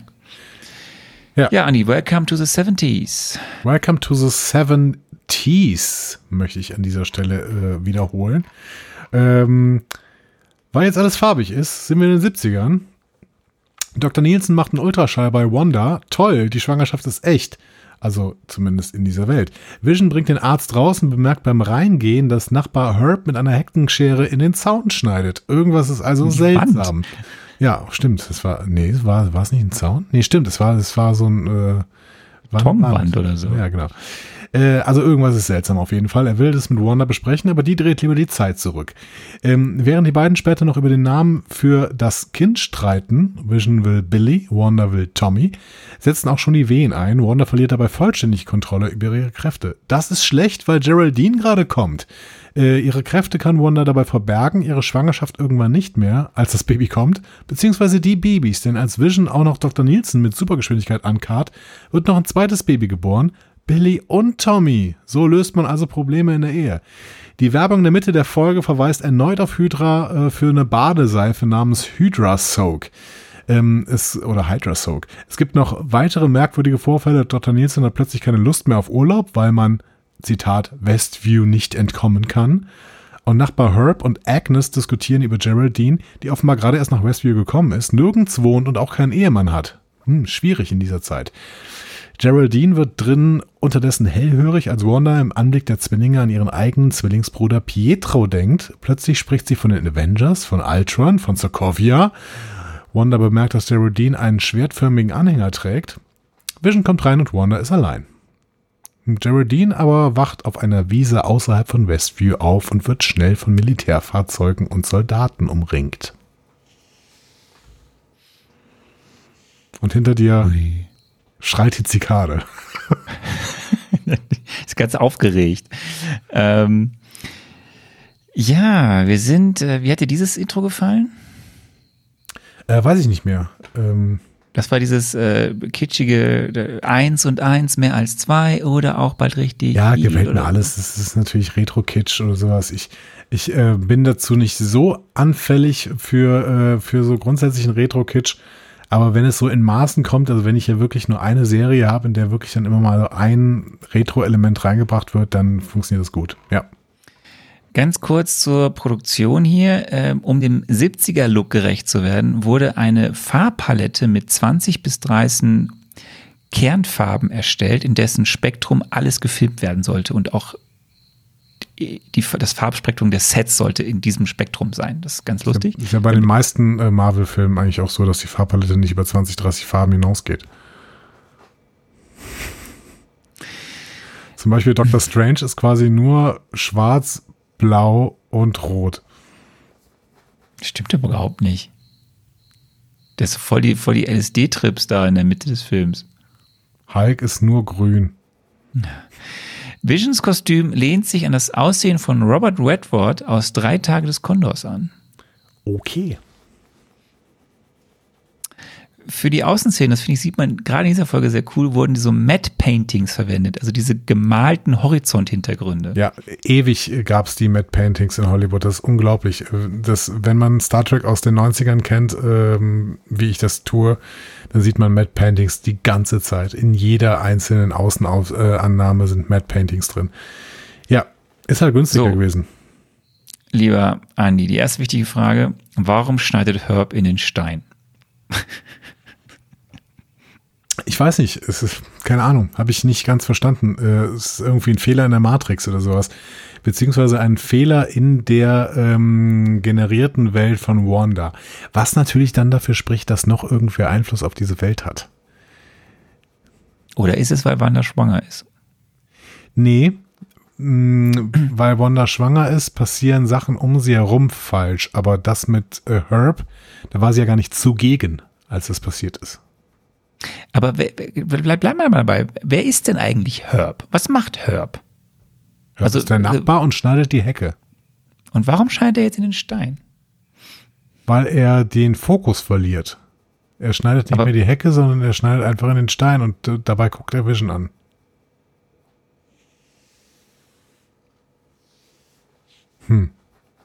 War Herb schon da oder ist Herb erst durch Wanda gekommen? Ähm, ich glaube ja, niemand war schon da.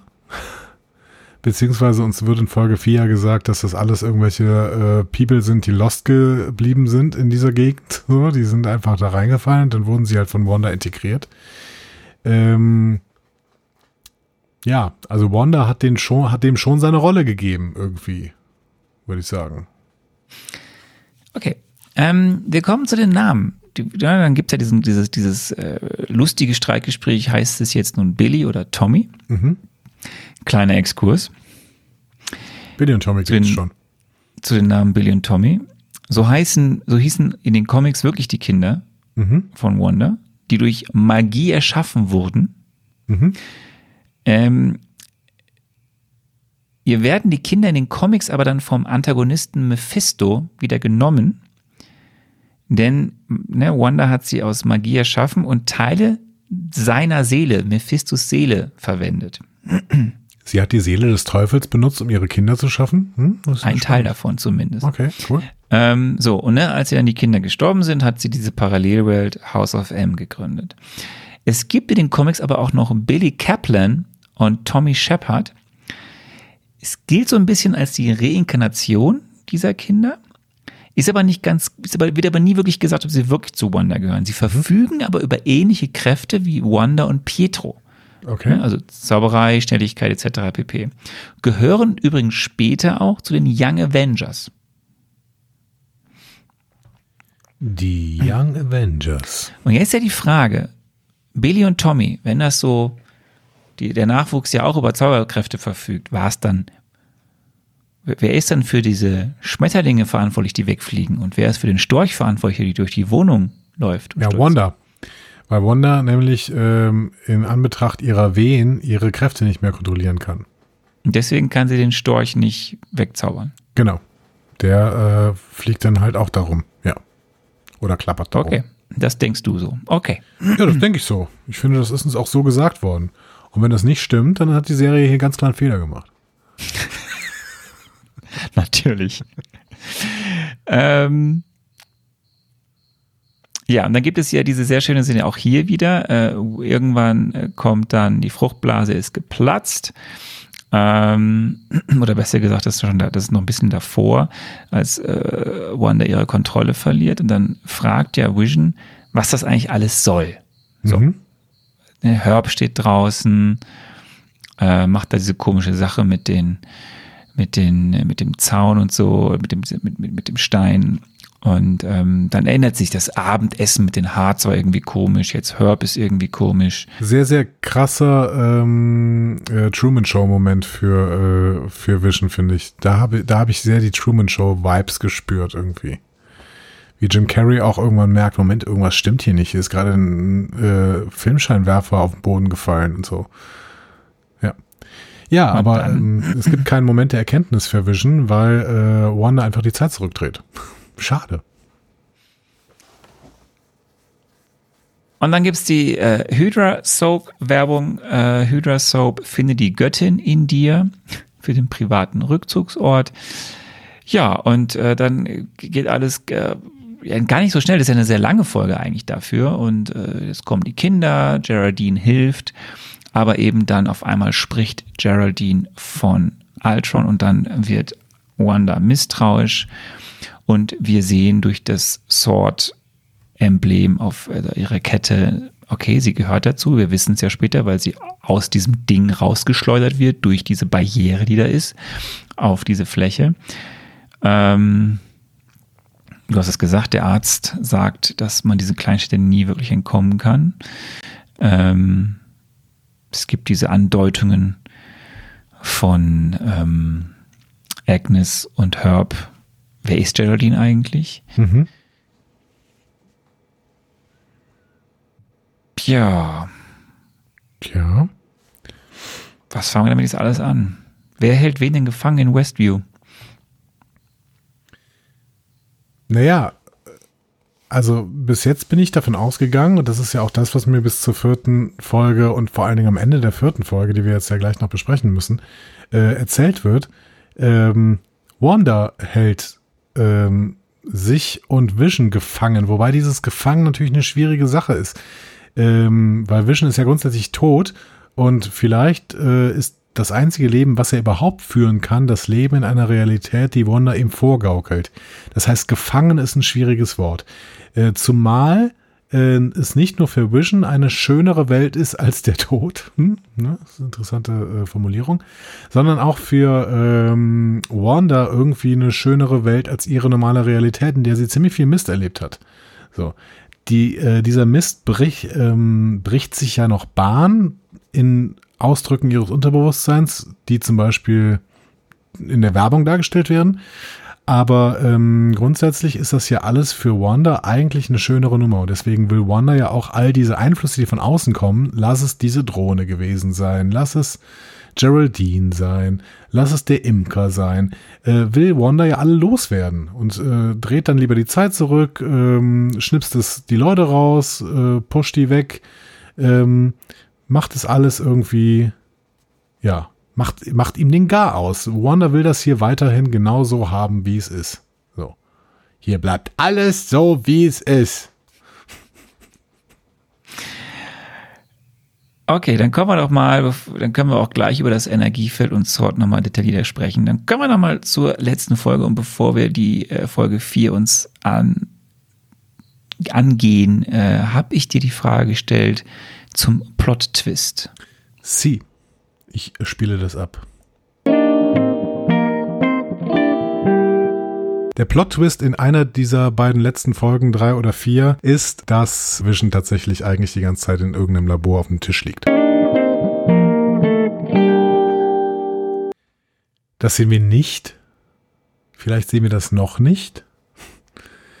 Ähm, Ja, aber der Plot-Twist ist im Prinzip das, was äh, uns schon angedeutet wurde, mir jetzt natürlich auch völlig klar ist, aber ähm, was wir in dieser vierten Folge im Prinzip sehen, das alles ist eine fiktive Realität und es gibt noch eine Außenwelt und diese Außenwelt wird uns jetzt gezeigt und diese Außenwelt sieht halt das Ganze als irgendein Energiefeld, ähm, in das man nicht so richtig reinkommt.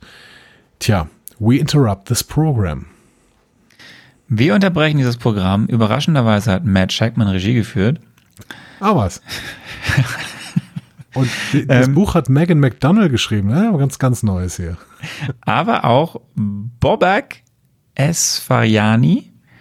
Der hat unter anderem die NBC-Serie Manifest mitgeschrieben. Keine Ahnung. Okay. Der Maincast erweitert sich um Randall Park, den Jimmy Woo aus Ant-Man and the Wasp, den FBI-Agenten, um unsere geliebte Darcy Kate Dennings, Cat? Cat, und um Josh Stamberg, den Director Taylor Hayward von Sword. Die effektive Folgenlänge liegt bei 30 Minuten und das ist natürlich ein Hommage an die Serie CSI. Nie gesehen auch, äh, aber ich weiß. Was keine einzige CS, keines, die einzige Folge des Nee, CSI-Franchises. gar nicht. Es Es ist interessant, weil in den, in den, in den 2000er Jahren kam man noch gar nicht an CSI vorbei.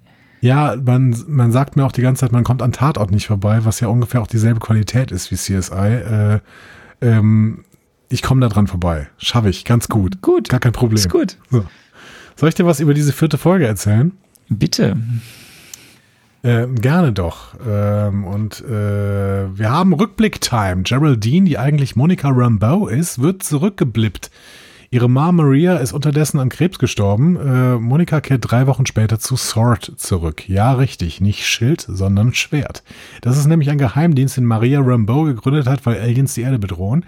Der neue Director ist äh, Tyler Hayward und der schickt sie nach Westview. Da trifft sie dann auf Jimmy Who, der, ihr- der ihr zeigt, dass es Westview eigentlich gar nicht gibt. Aber da, wo Westview vermutlich liegen soll, ist ein, äh, oder vermeintlich liegen soll, ist ein riesiges elektromagnetisches Feld. Monika schickt erst eine Drohne rein, die aber einfach verschwindet, dann streicht Monika selbst mit dem Finger über das Feld und wird hineingezogen. Sword richtet eine Militärbasis rund um das Feld ein und nennt es Westview Anomaly. Darcy Lewis wird von Sword beauftragt, Experimente mit der Anomal Anomaly zu machen. Sie bemerkt, dass das Ding ein klares Signal emittiert, und zwar ein Kabelfernsehsignal. Visualisiert eine alternative Realität, eine Fernsehsitcom, Wanda Vision. Nach und nach ähm, bemerkt Jimmy Who, dass alle Personen, die zuvor... Who. Das The Who. Who. Jimmy The Who Who. ist, sind die, ist die Titelmelodie immer wieder von äh, CSI. Das ist was anderes. Stimmt. Can explain. Äh, nach und nach äh, erkennt auf jeden Fall Jimmy Woo, dass alle Personen, die zuvor als verschwunden galten, tatsächlich gezwungen sind, eine bestimmte Rolle in der Sitcom von Wanda und Vision zu spielen. Darunter findet er auch Monica Rambeau, die in der Serie die Rolle der Nachbarin Geraldine spielt. Darcy versucht in jeder Hinsicht Jimmy bei der Kommunikation mit Wanda zu helfen, indem sie ein spezielles Radio für ihn entwirft, das ihn äh, mit dem an Sitcom-Set in Kontakt bringen kann. Klappt aber nur halb, die Szene wird nachher rausgeschnitten. Sie versucht es mit einer zweiten Drohne, äh, die in ein Spielzeugmodell verwandelt wird und die Szene wird später rausgeschnitten. Und auch ein Spezialagent, der durch die Kanalisation in die Stadt gehen will, wird zum Imker und wird später rausgeschnitten.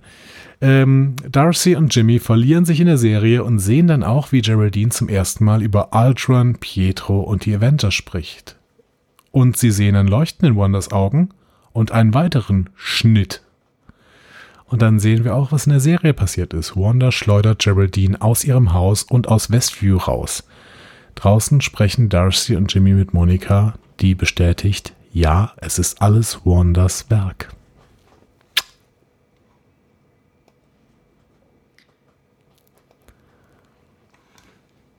Ich möchte erstmal wissen, was, Was? hat diese.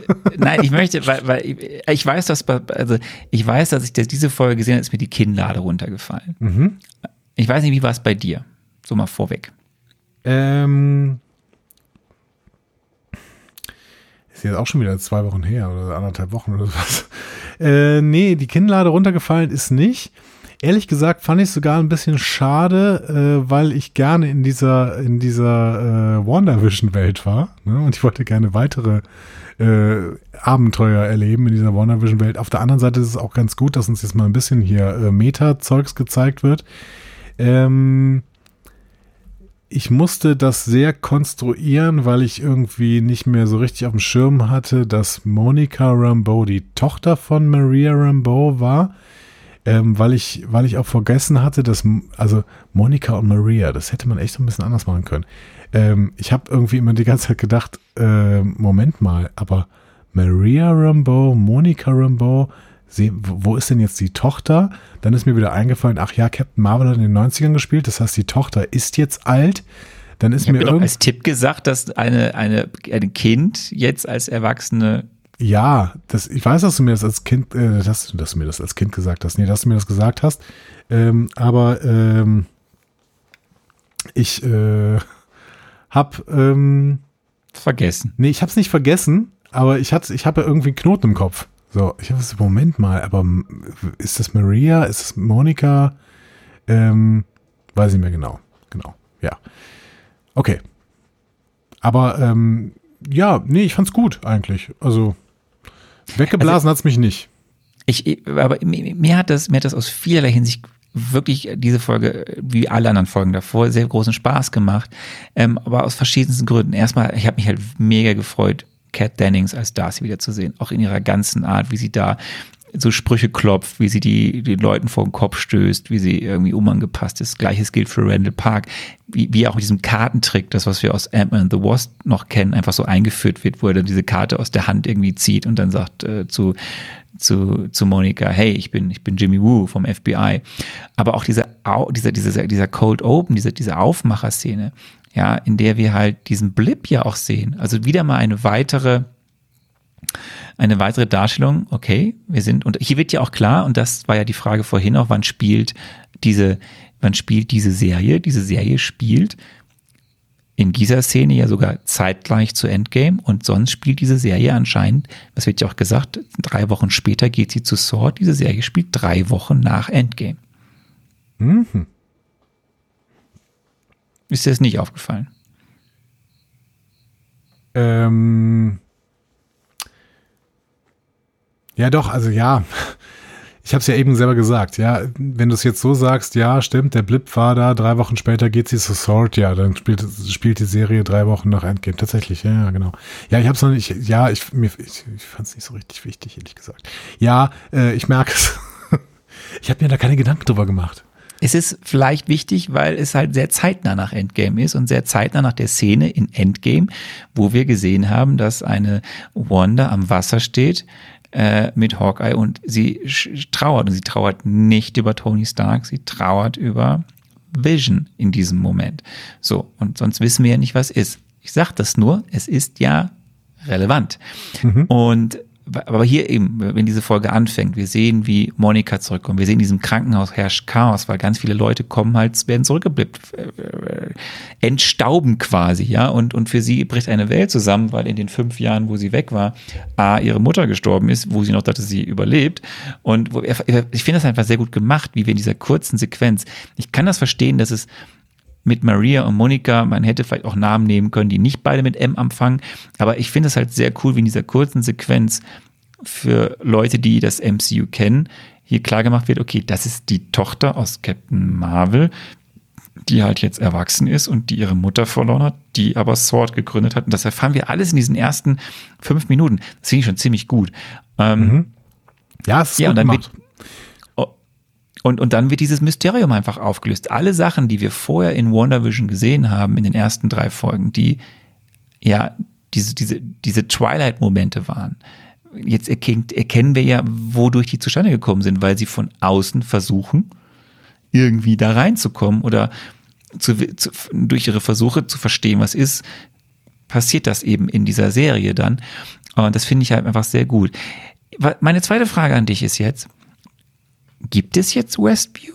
Gab es jetzt Westview oder nicht? Weil du widersprichst dir meines Erachtens. Was ist denn jetzt? Gab es Westview vorher oder nicht? Ich habe äh, durchaus gemerkt, dass ich mir selbst widersprochen habe. Ähm,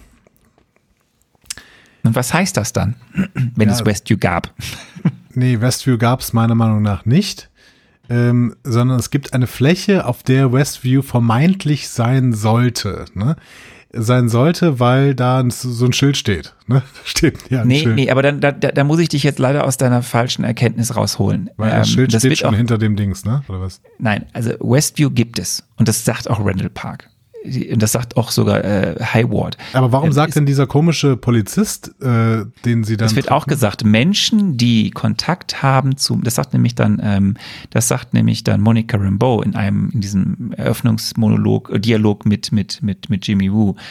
Es scheint zu sein, dass Menschen, die völlig außen vor sind, die keinen Kontakt haben, engeren Kontakt zu den Leuten aus dieser, aus Westview, oder ne, verwandt oder Freundschaft oder sonst irgendwie oder äh, damit in- einhergehen, dass die diese Illusion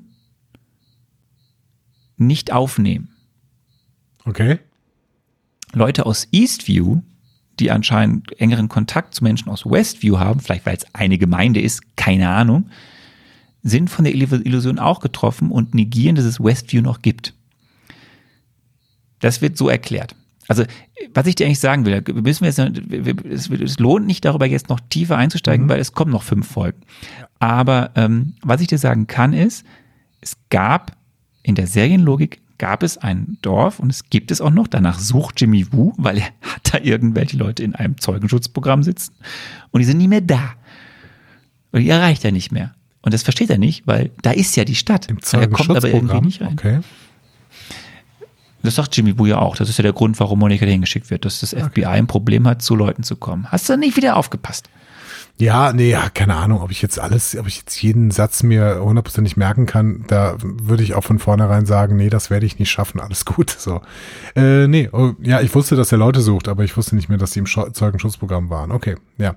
Das, aber es könnte natürlich auch dann sein, dass äh, andere Leute auch ins Zeugenschutzprogramm gesetzt worden sind, wie zum Beispiel Wanda. Wobei, warum würde die ins Zeugenschutzprogramm gesetzt werden? Nee, nee da, da gehst du jetzt, glaube ich, in eine Richtung, die, die falsch Was ich dir eigentlich nur die ganze Zeit sagen will, ist, es gab oder es gibt Westview. Mhm. Was heißt das jetzt? Es gibt Westview, was heißt das? Naja, dass ähm, vielleicht Wanda bestimmte Elemente aus der Realität nimmt, um die Realität äh, anders darstellen zu lassen. Ähm, ändert sich für mich natürlich in meinem Kopf jetzt äh, nicht so richtig viel, weil ob sie das jetzt äh, ex nihilo erschafft, ne, aus dem Nichts, oder ob sie das, ob sie da quasi eine Veränderung ähm, äh, vornimmt, ist ja für mich erstmal egal. So, ob die jetzt alle eigentlich aus, auf einer Wiese liegen oder tatsächlich in einer realen Stadt äh, umhertreiben, ist erstmal egal. Wobei natürlich, ähm, hm, die Leute können ja irgendwie ihrem normalen Tagwerk nachgehen in dieser realen Stadt, äh, solange das irgendwie nicht die Illusion von Wanda stört. Auf der anderen Seite werden die auch nicht in ihrem normalen Tagwerk nachgehen und dann irgendwie 50, wie 50er Jahre Leute leben. Ähm, kurz und knapp, diese Erkenntnis bringt mir nicht so richtig irgendwas. Vielleicht bringt sie dir ja noch was, wenn du, äh, äh, wenn wir noch ein bisschen weiter auf ein paar Details dieser Folge Bestimmt. schauen. Ähm, ja, ich habe schon gesagt, es werden ja die Querverweise gemacht, dass äh, Dinge, die vorher in den Folgen passiert sind, jetzt durch Sword irgendwie ähm, ja, erzeugt wurden.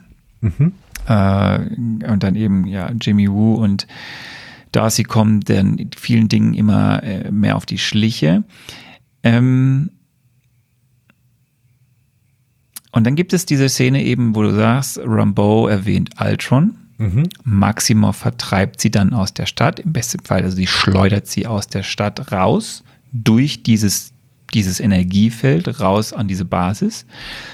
Und dann sagt halt ähm, Darcy ja, jemand zensiert die Übertragung. In dem Moment wird ja dann Rambeau durch die Barriere geschossen. Die Frage ist halt, wer? ja, in meinem Kopf Wanda.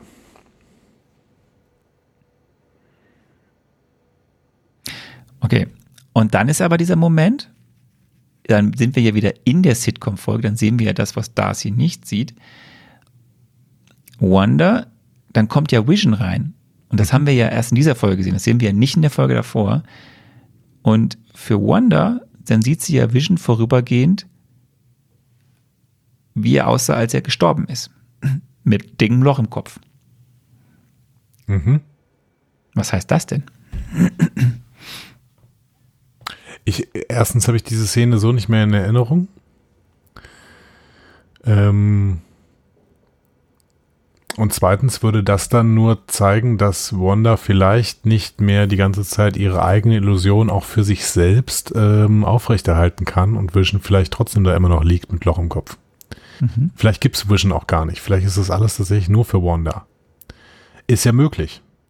Wäre schade, weil ich Vision als, als Figur mag, aber vielleicht ist Vision ja tatsächlich auch weiterhin tot. So, und auch unwiederbringlich tot, dass den auch niemand weiteres mehr äh, durchspielen kann. Dass es alles quasi ein Trugbild ist, nur für Ja. Wanda.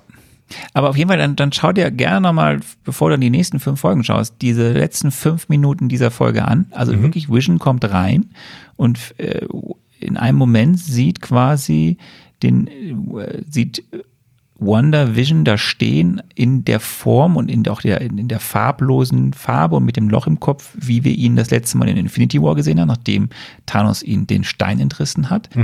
Ähm, und in der nächsten Szene ist dann Vision wieder Vision. So. Und dann, dann sagt ja Wanda den entscheidenden Satz zu Vision, weil der irgendwie auch der schon merkt, er, ach, das sieht man da ja auch, er merkt, irgendwie stimmt schon wieder hier nicht. Geraldine ist weg und Wanda ist irgendwie komisch. Und dann sagt Wanda ja den entscheidenden Satz, ich habe alles unter Kontrolle. Und dann sagt wiederum im nächsten Schnitt Geraldine oder besser gesagt Monica Rambeau draußen, es ist alles Wanda zu Darcy und Jimmy Woo. Ja, und dann endet diese Folge mit dem, mit einer, zwar den gleichen Abspann, aber mit einer anderen Musik, nämlich Voodoo Child von Jimi Hendrix. Ja. guter, guter Hit. So, ähm, lieber Andi, ich habe dir die Frage gestellt, wer oder was ist böse? Wer oder was ist böse? Ähm, genau, und ich habe folgendes geantwortet. Die Frage nach Gut und Böse ist relativ schwierig zu beantworten, weil ich glaube, auch Wanda wird hier nicht moralisch völlig gut handeln, sondern ihre chaotische Magie einfach aus einer emotionalen Schräglage aus einsetzen und dementsprechend vielleicht mit Organisationen zusammenarbeiten, die vielleicht nicht ganz auf Avengers-Style oder auf moralisch gut-Style sind. Das heißt, auch Wanda wird hier nicht einwandfrei gut sein. Es gibt allerdings sicherlich noch einen bösen Gegenspieler, beziehungsweise, du hast gesagt, Catherine Hahn, eine böse Gegenspielerin, die in irgendeiner Weise Wandas Kräfte und Visions Kräfte instrumentalisieren möchte.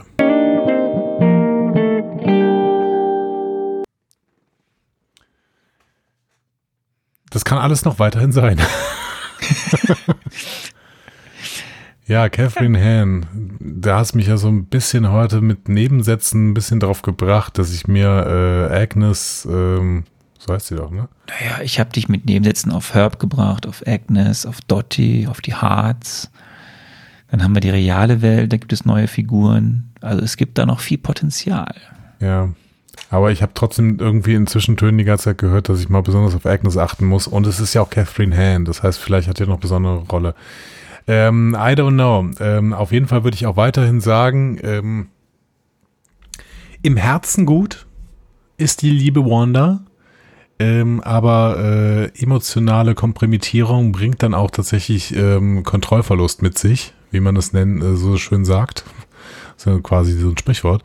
Und ähm, deswegen so hundertprozentig auf der guten Seite, sie ist halt chaotisch gut, wenn man so als Rollenspielcharakter äh, denkt, irgendwie. Ähm, das heißt, sie macht, hat auch nicht immer alles unter Kontrolle und sie, ähm, ja, ja, sie setzt halt Emotionen über, über äh, Vernunft manchmal. So, und deswegen ist, wird man sie vielleicht nicht hundertprozentig als strahlende Heldin bezeichnen in dieser gesamten Geschichte. Dann würde ich sagen, es gibt die letzte Frage, äh, die ich dir gestellt habe, was äh, in den ersten vier Folgen dein Triple M war, dein bisheriger Triple M. Vielleicht spielst du die ab und verknüpft das dann mit einem ersten Resümee. Gerne. Mein Triple M in den ersten vier Folgen wird einfach sein, Wanda und Vision glücklich miteinander leben zu sehen. Harmonie bei meinen beiden Lieblings-Avengers.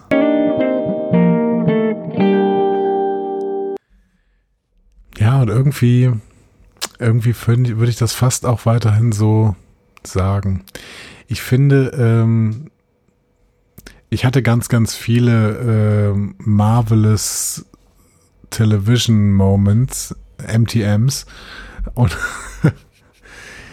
ähm, ich bin, um das jetzt in ein Fazit drüber zu ziehen und in, äh, vom, vom Triple M wegzukommen, ich bin relativ begeistert von dieser Serie, ähm, weil ich einfach, ja, weil, weil ich wirklich ähm, Spaß habe an diesem Mix zwischen wirklich konsequentem, überaus konsequentem Erzählen. Wie gesagt, da hätte man vielleicht noch an, an einen oder anderen Stelle sogar noch konsequenter sein können.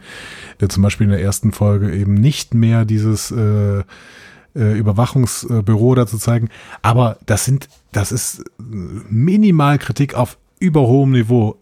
Ich fand es sehr, sehr cool, wie konsequent diese Serie vorgeht und dass dann so mehr und mehr so ein paar Mystery-Elemente reingebracht werden, äh, finde ich großartig, weil ich bin auch großer Mystery-Fan. Ähm, ich liebe Mystery-Serien. Ähm, guck jetzt, guck jetzt gerade übrigens wieder äh, hier eine, eine Mystery-Western-Serie, in der Thanos ein Loch im Boden entdeckt. Outer Range. Richtig, genau. Er meint Josh Brolin. Ja, genau. Josh Brolin, der einfach kein Schauspieler ist. Er spielt einfach exakt in, in, in Outer Range spielt er einfach Thanos. Nur halt nicht lila. Ähm, aber ist egal. Tolle Serie. Äh, macht mir Spaß. Ähm, ich mag total Mystery und ähm, diese Mystery-Elemente kommen hier in einen so konsequenten Serienkosmos hinein, äh, dass es mich wirklich freut. Ich hatte die ganze Zeit während der ersten beiden Folgen noch so ein Grinsen auf den äh, Lippen. Ähm, natürlich dürfte man das nicht übertreiben.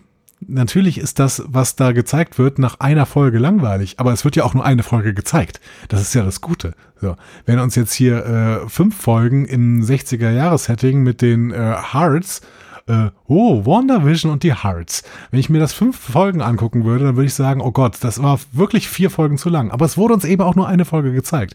Und in der nächsten, äh, im, in der nächsten Folge sind wir dann eben zehn Jahre später und wir haben wieder ein bisschen anderes Setting, leicht verändertes Setting. Und das ist gut. Das ist richtig gut.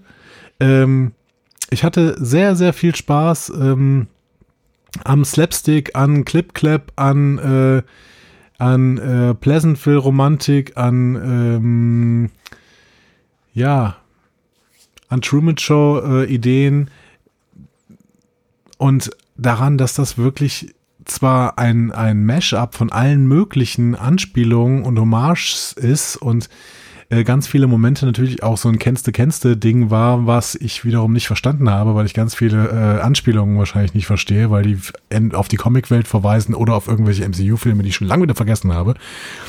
Aber ähm, mir hat's, mir hat's Bock gemacht und ich freue mich total auf die äh, nächsten fünf Folgen. Aber ähm, wenn ich mir unsere Zeit hier angucke, glaube ich, dass wir für die nächsten fünf Folgen tatsächlich nochmal eine Woche äh, auf Pause drücken müssen. Ja, glaube ich. Ja.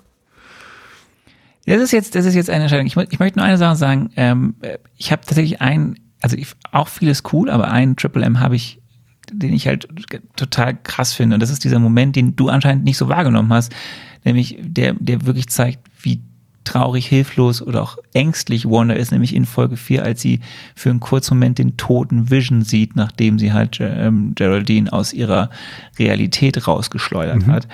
Ähm, und dann aber direkt sagt, ähm, sie habe alles unter Kontrolle. Und ich finde das einen ganz, ganz krassen, starken Moment, der die ja in der Weise ja auch ein bisschen die Zerbrechlichkeit dieser Figur zeigt, die aber sich gewisse Dinge nicht eingestehen will anscheinend. Und ähm, wenn ich mich zurückerinnere, trotzdem war nach Folge 4 bei mir immer noch so, ich wusste nichts, was die das jetzt weiter ausgeht und was da jetzt ist und was überhaupt ist. Deswegen werde ich auch nicht zu viel verraten. Und meine Frage an dich ist jetzt, Andi, wir ähm, äh, haben das, äh, haben ein Mini-Mezzo, das wird kommen. Und du musst jetzt entscheiden, kannst du, kannst du äh, deinem Drang widerstehen, äh, die nächsten fünf Folgen jetzt sofort zu verschlingen, ähm, dann könnten wir jetzt einfach das Minimezzo an diese Folge noch einfach dranhängen. Und dann stelle ich dir fünf Fragen, wie es weitergeht. Oder schieben wir dieses Minimezzo auf kommenden Mittwoch. Ähm, ich würde tatsächlich sagen, wir verschieben es auf kommenden Mittwoch. Ähm, wir können auch mal bei einer anderen Serie vielleicht ausprobieren, das alles in einer äh, Folge zu machen. Ähm, ich würde aber jetzt, ähm, um dem entsprechende Würdigung zu äh, versetzen und um auch vielleicht, äh, ich hätte noch eine andere Idee, was man auch noch äh, für die nächste Folge mit reinziehen könnte. Äh, deswegen würde ich vielleicht äh, auf nächste Woche verweisen, noch an dieser Stelle. Gut, dann äh, meine Aufgabe an dich. Aber übrigens, die Leute können natürlich trotzdem weiter gucken. Ne? Also die Leute, die jetzt mit uns parallel gerade WandaVision gucken, nächste Woche wird jetzt nicht viel äh, passieren, außer dass ich dann äh, groß darüber spekulieren werde, was in den nächsten fünf Folgen guckt, äh, kommt. Und das ist auf zwei Arten witzig. Entweder könnt ihr mitspekulieren oder ihr könnt euch darüber lustig machen, was ich da spekuliere. Das heißt, ihr könnt weiter gucken jetzt. Für euch ist für euch ist nichts verloren. Dann nimm aber meine ganzen versteckten oder nicht versteckten Hinweise oder unsere Erklärungen aus dieser Folge und mach dir noch mal ein paar Gedanken, Ja. damit du ein großartiges Minimezzo nächste Woche abliefern wirst. Mache ich. Und ich habe immer im Hinterkopf, it was Agatha all along. Wer auch immer Was, Agatha immer, ist. was auch immer das heißt. Ah, gut. Gut, gut. Ähm, Ach so, äh, ihr könnt, ihr könnt übrigens äh, auch noch ähm, was dazu sagen, wie ihr das jetzt fandet. Ähm, ihr könnt mich auch beschimpfen, dass ich jetzt gesagt habe, dass wir das Minimezzo nicht mehr machen, aber ich möchte ja eine gewisse Würdigung in diese Spekulation legen, denn äh, es scheint so, als könnte das tatsächlich meine bisher, mein bisher Lieblingsprodukt äh, aus dem MCU werden. Und Leute, dafür lohnt es sich doch auf jeden Fall ähm, insgesamt vier Folgen zu produzieren, oder? Ich würde sagen schon. Und ihr könnt jetzt mal sagen, was ihr davon haltet, äh, zum Beispiel an den Stellen, die Antje uns jetzt nochmal an dieser Stelle nennt. Ihr habt MCU-Entzugserscheinungen, Fragen oder möchtet einfach etwas loswerden? Diskussionen zu jeder Folge findet ihr auf einfachmarvel.de. Außerdem gibt's uns auch auf Instagram, Facebook und Twitter unter einfachmarvel. Wir freuen uns auf eure Nachrichten und Kommentare. Das ist der Fall. Und äh, dir, Arne, vielen Dank, dass du mit mir diese Reise gegangen bist, dass ich endlich WandaVision gucken konnte. Nach über einem Jahr. Nach über einem Jahr. Und jetzt musst du noch über eine Woche warten. Ja, das kriege ich auch noch hin. Ist kein Problem. Ähm, also macht's gut. Tschüss. Macht's gut. Ciao.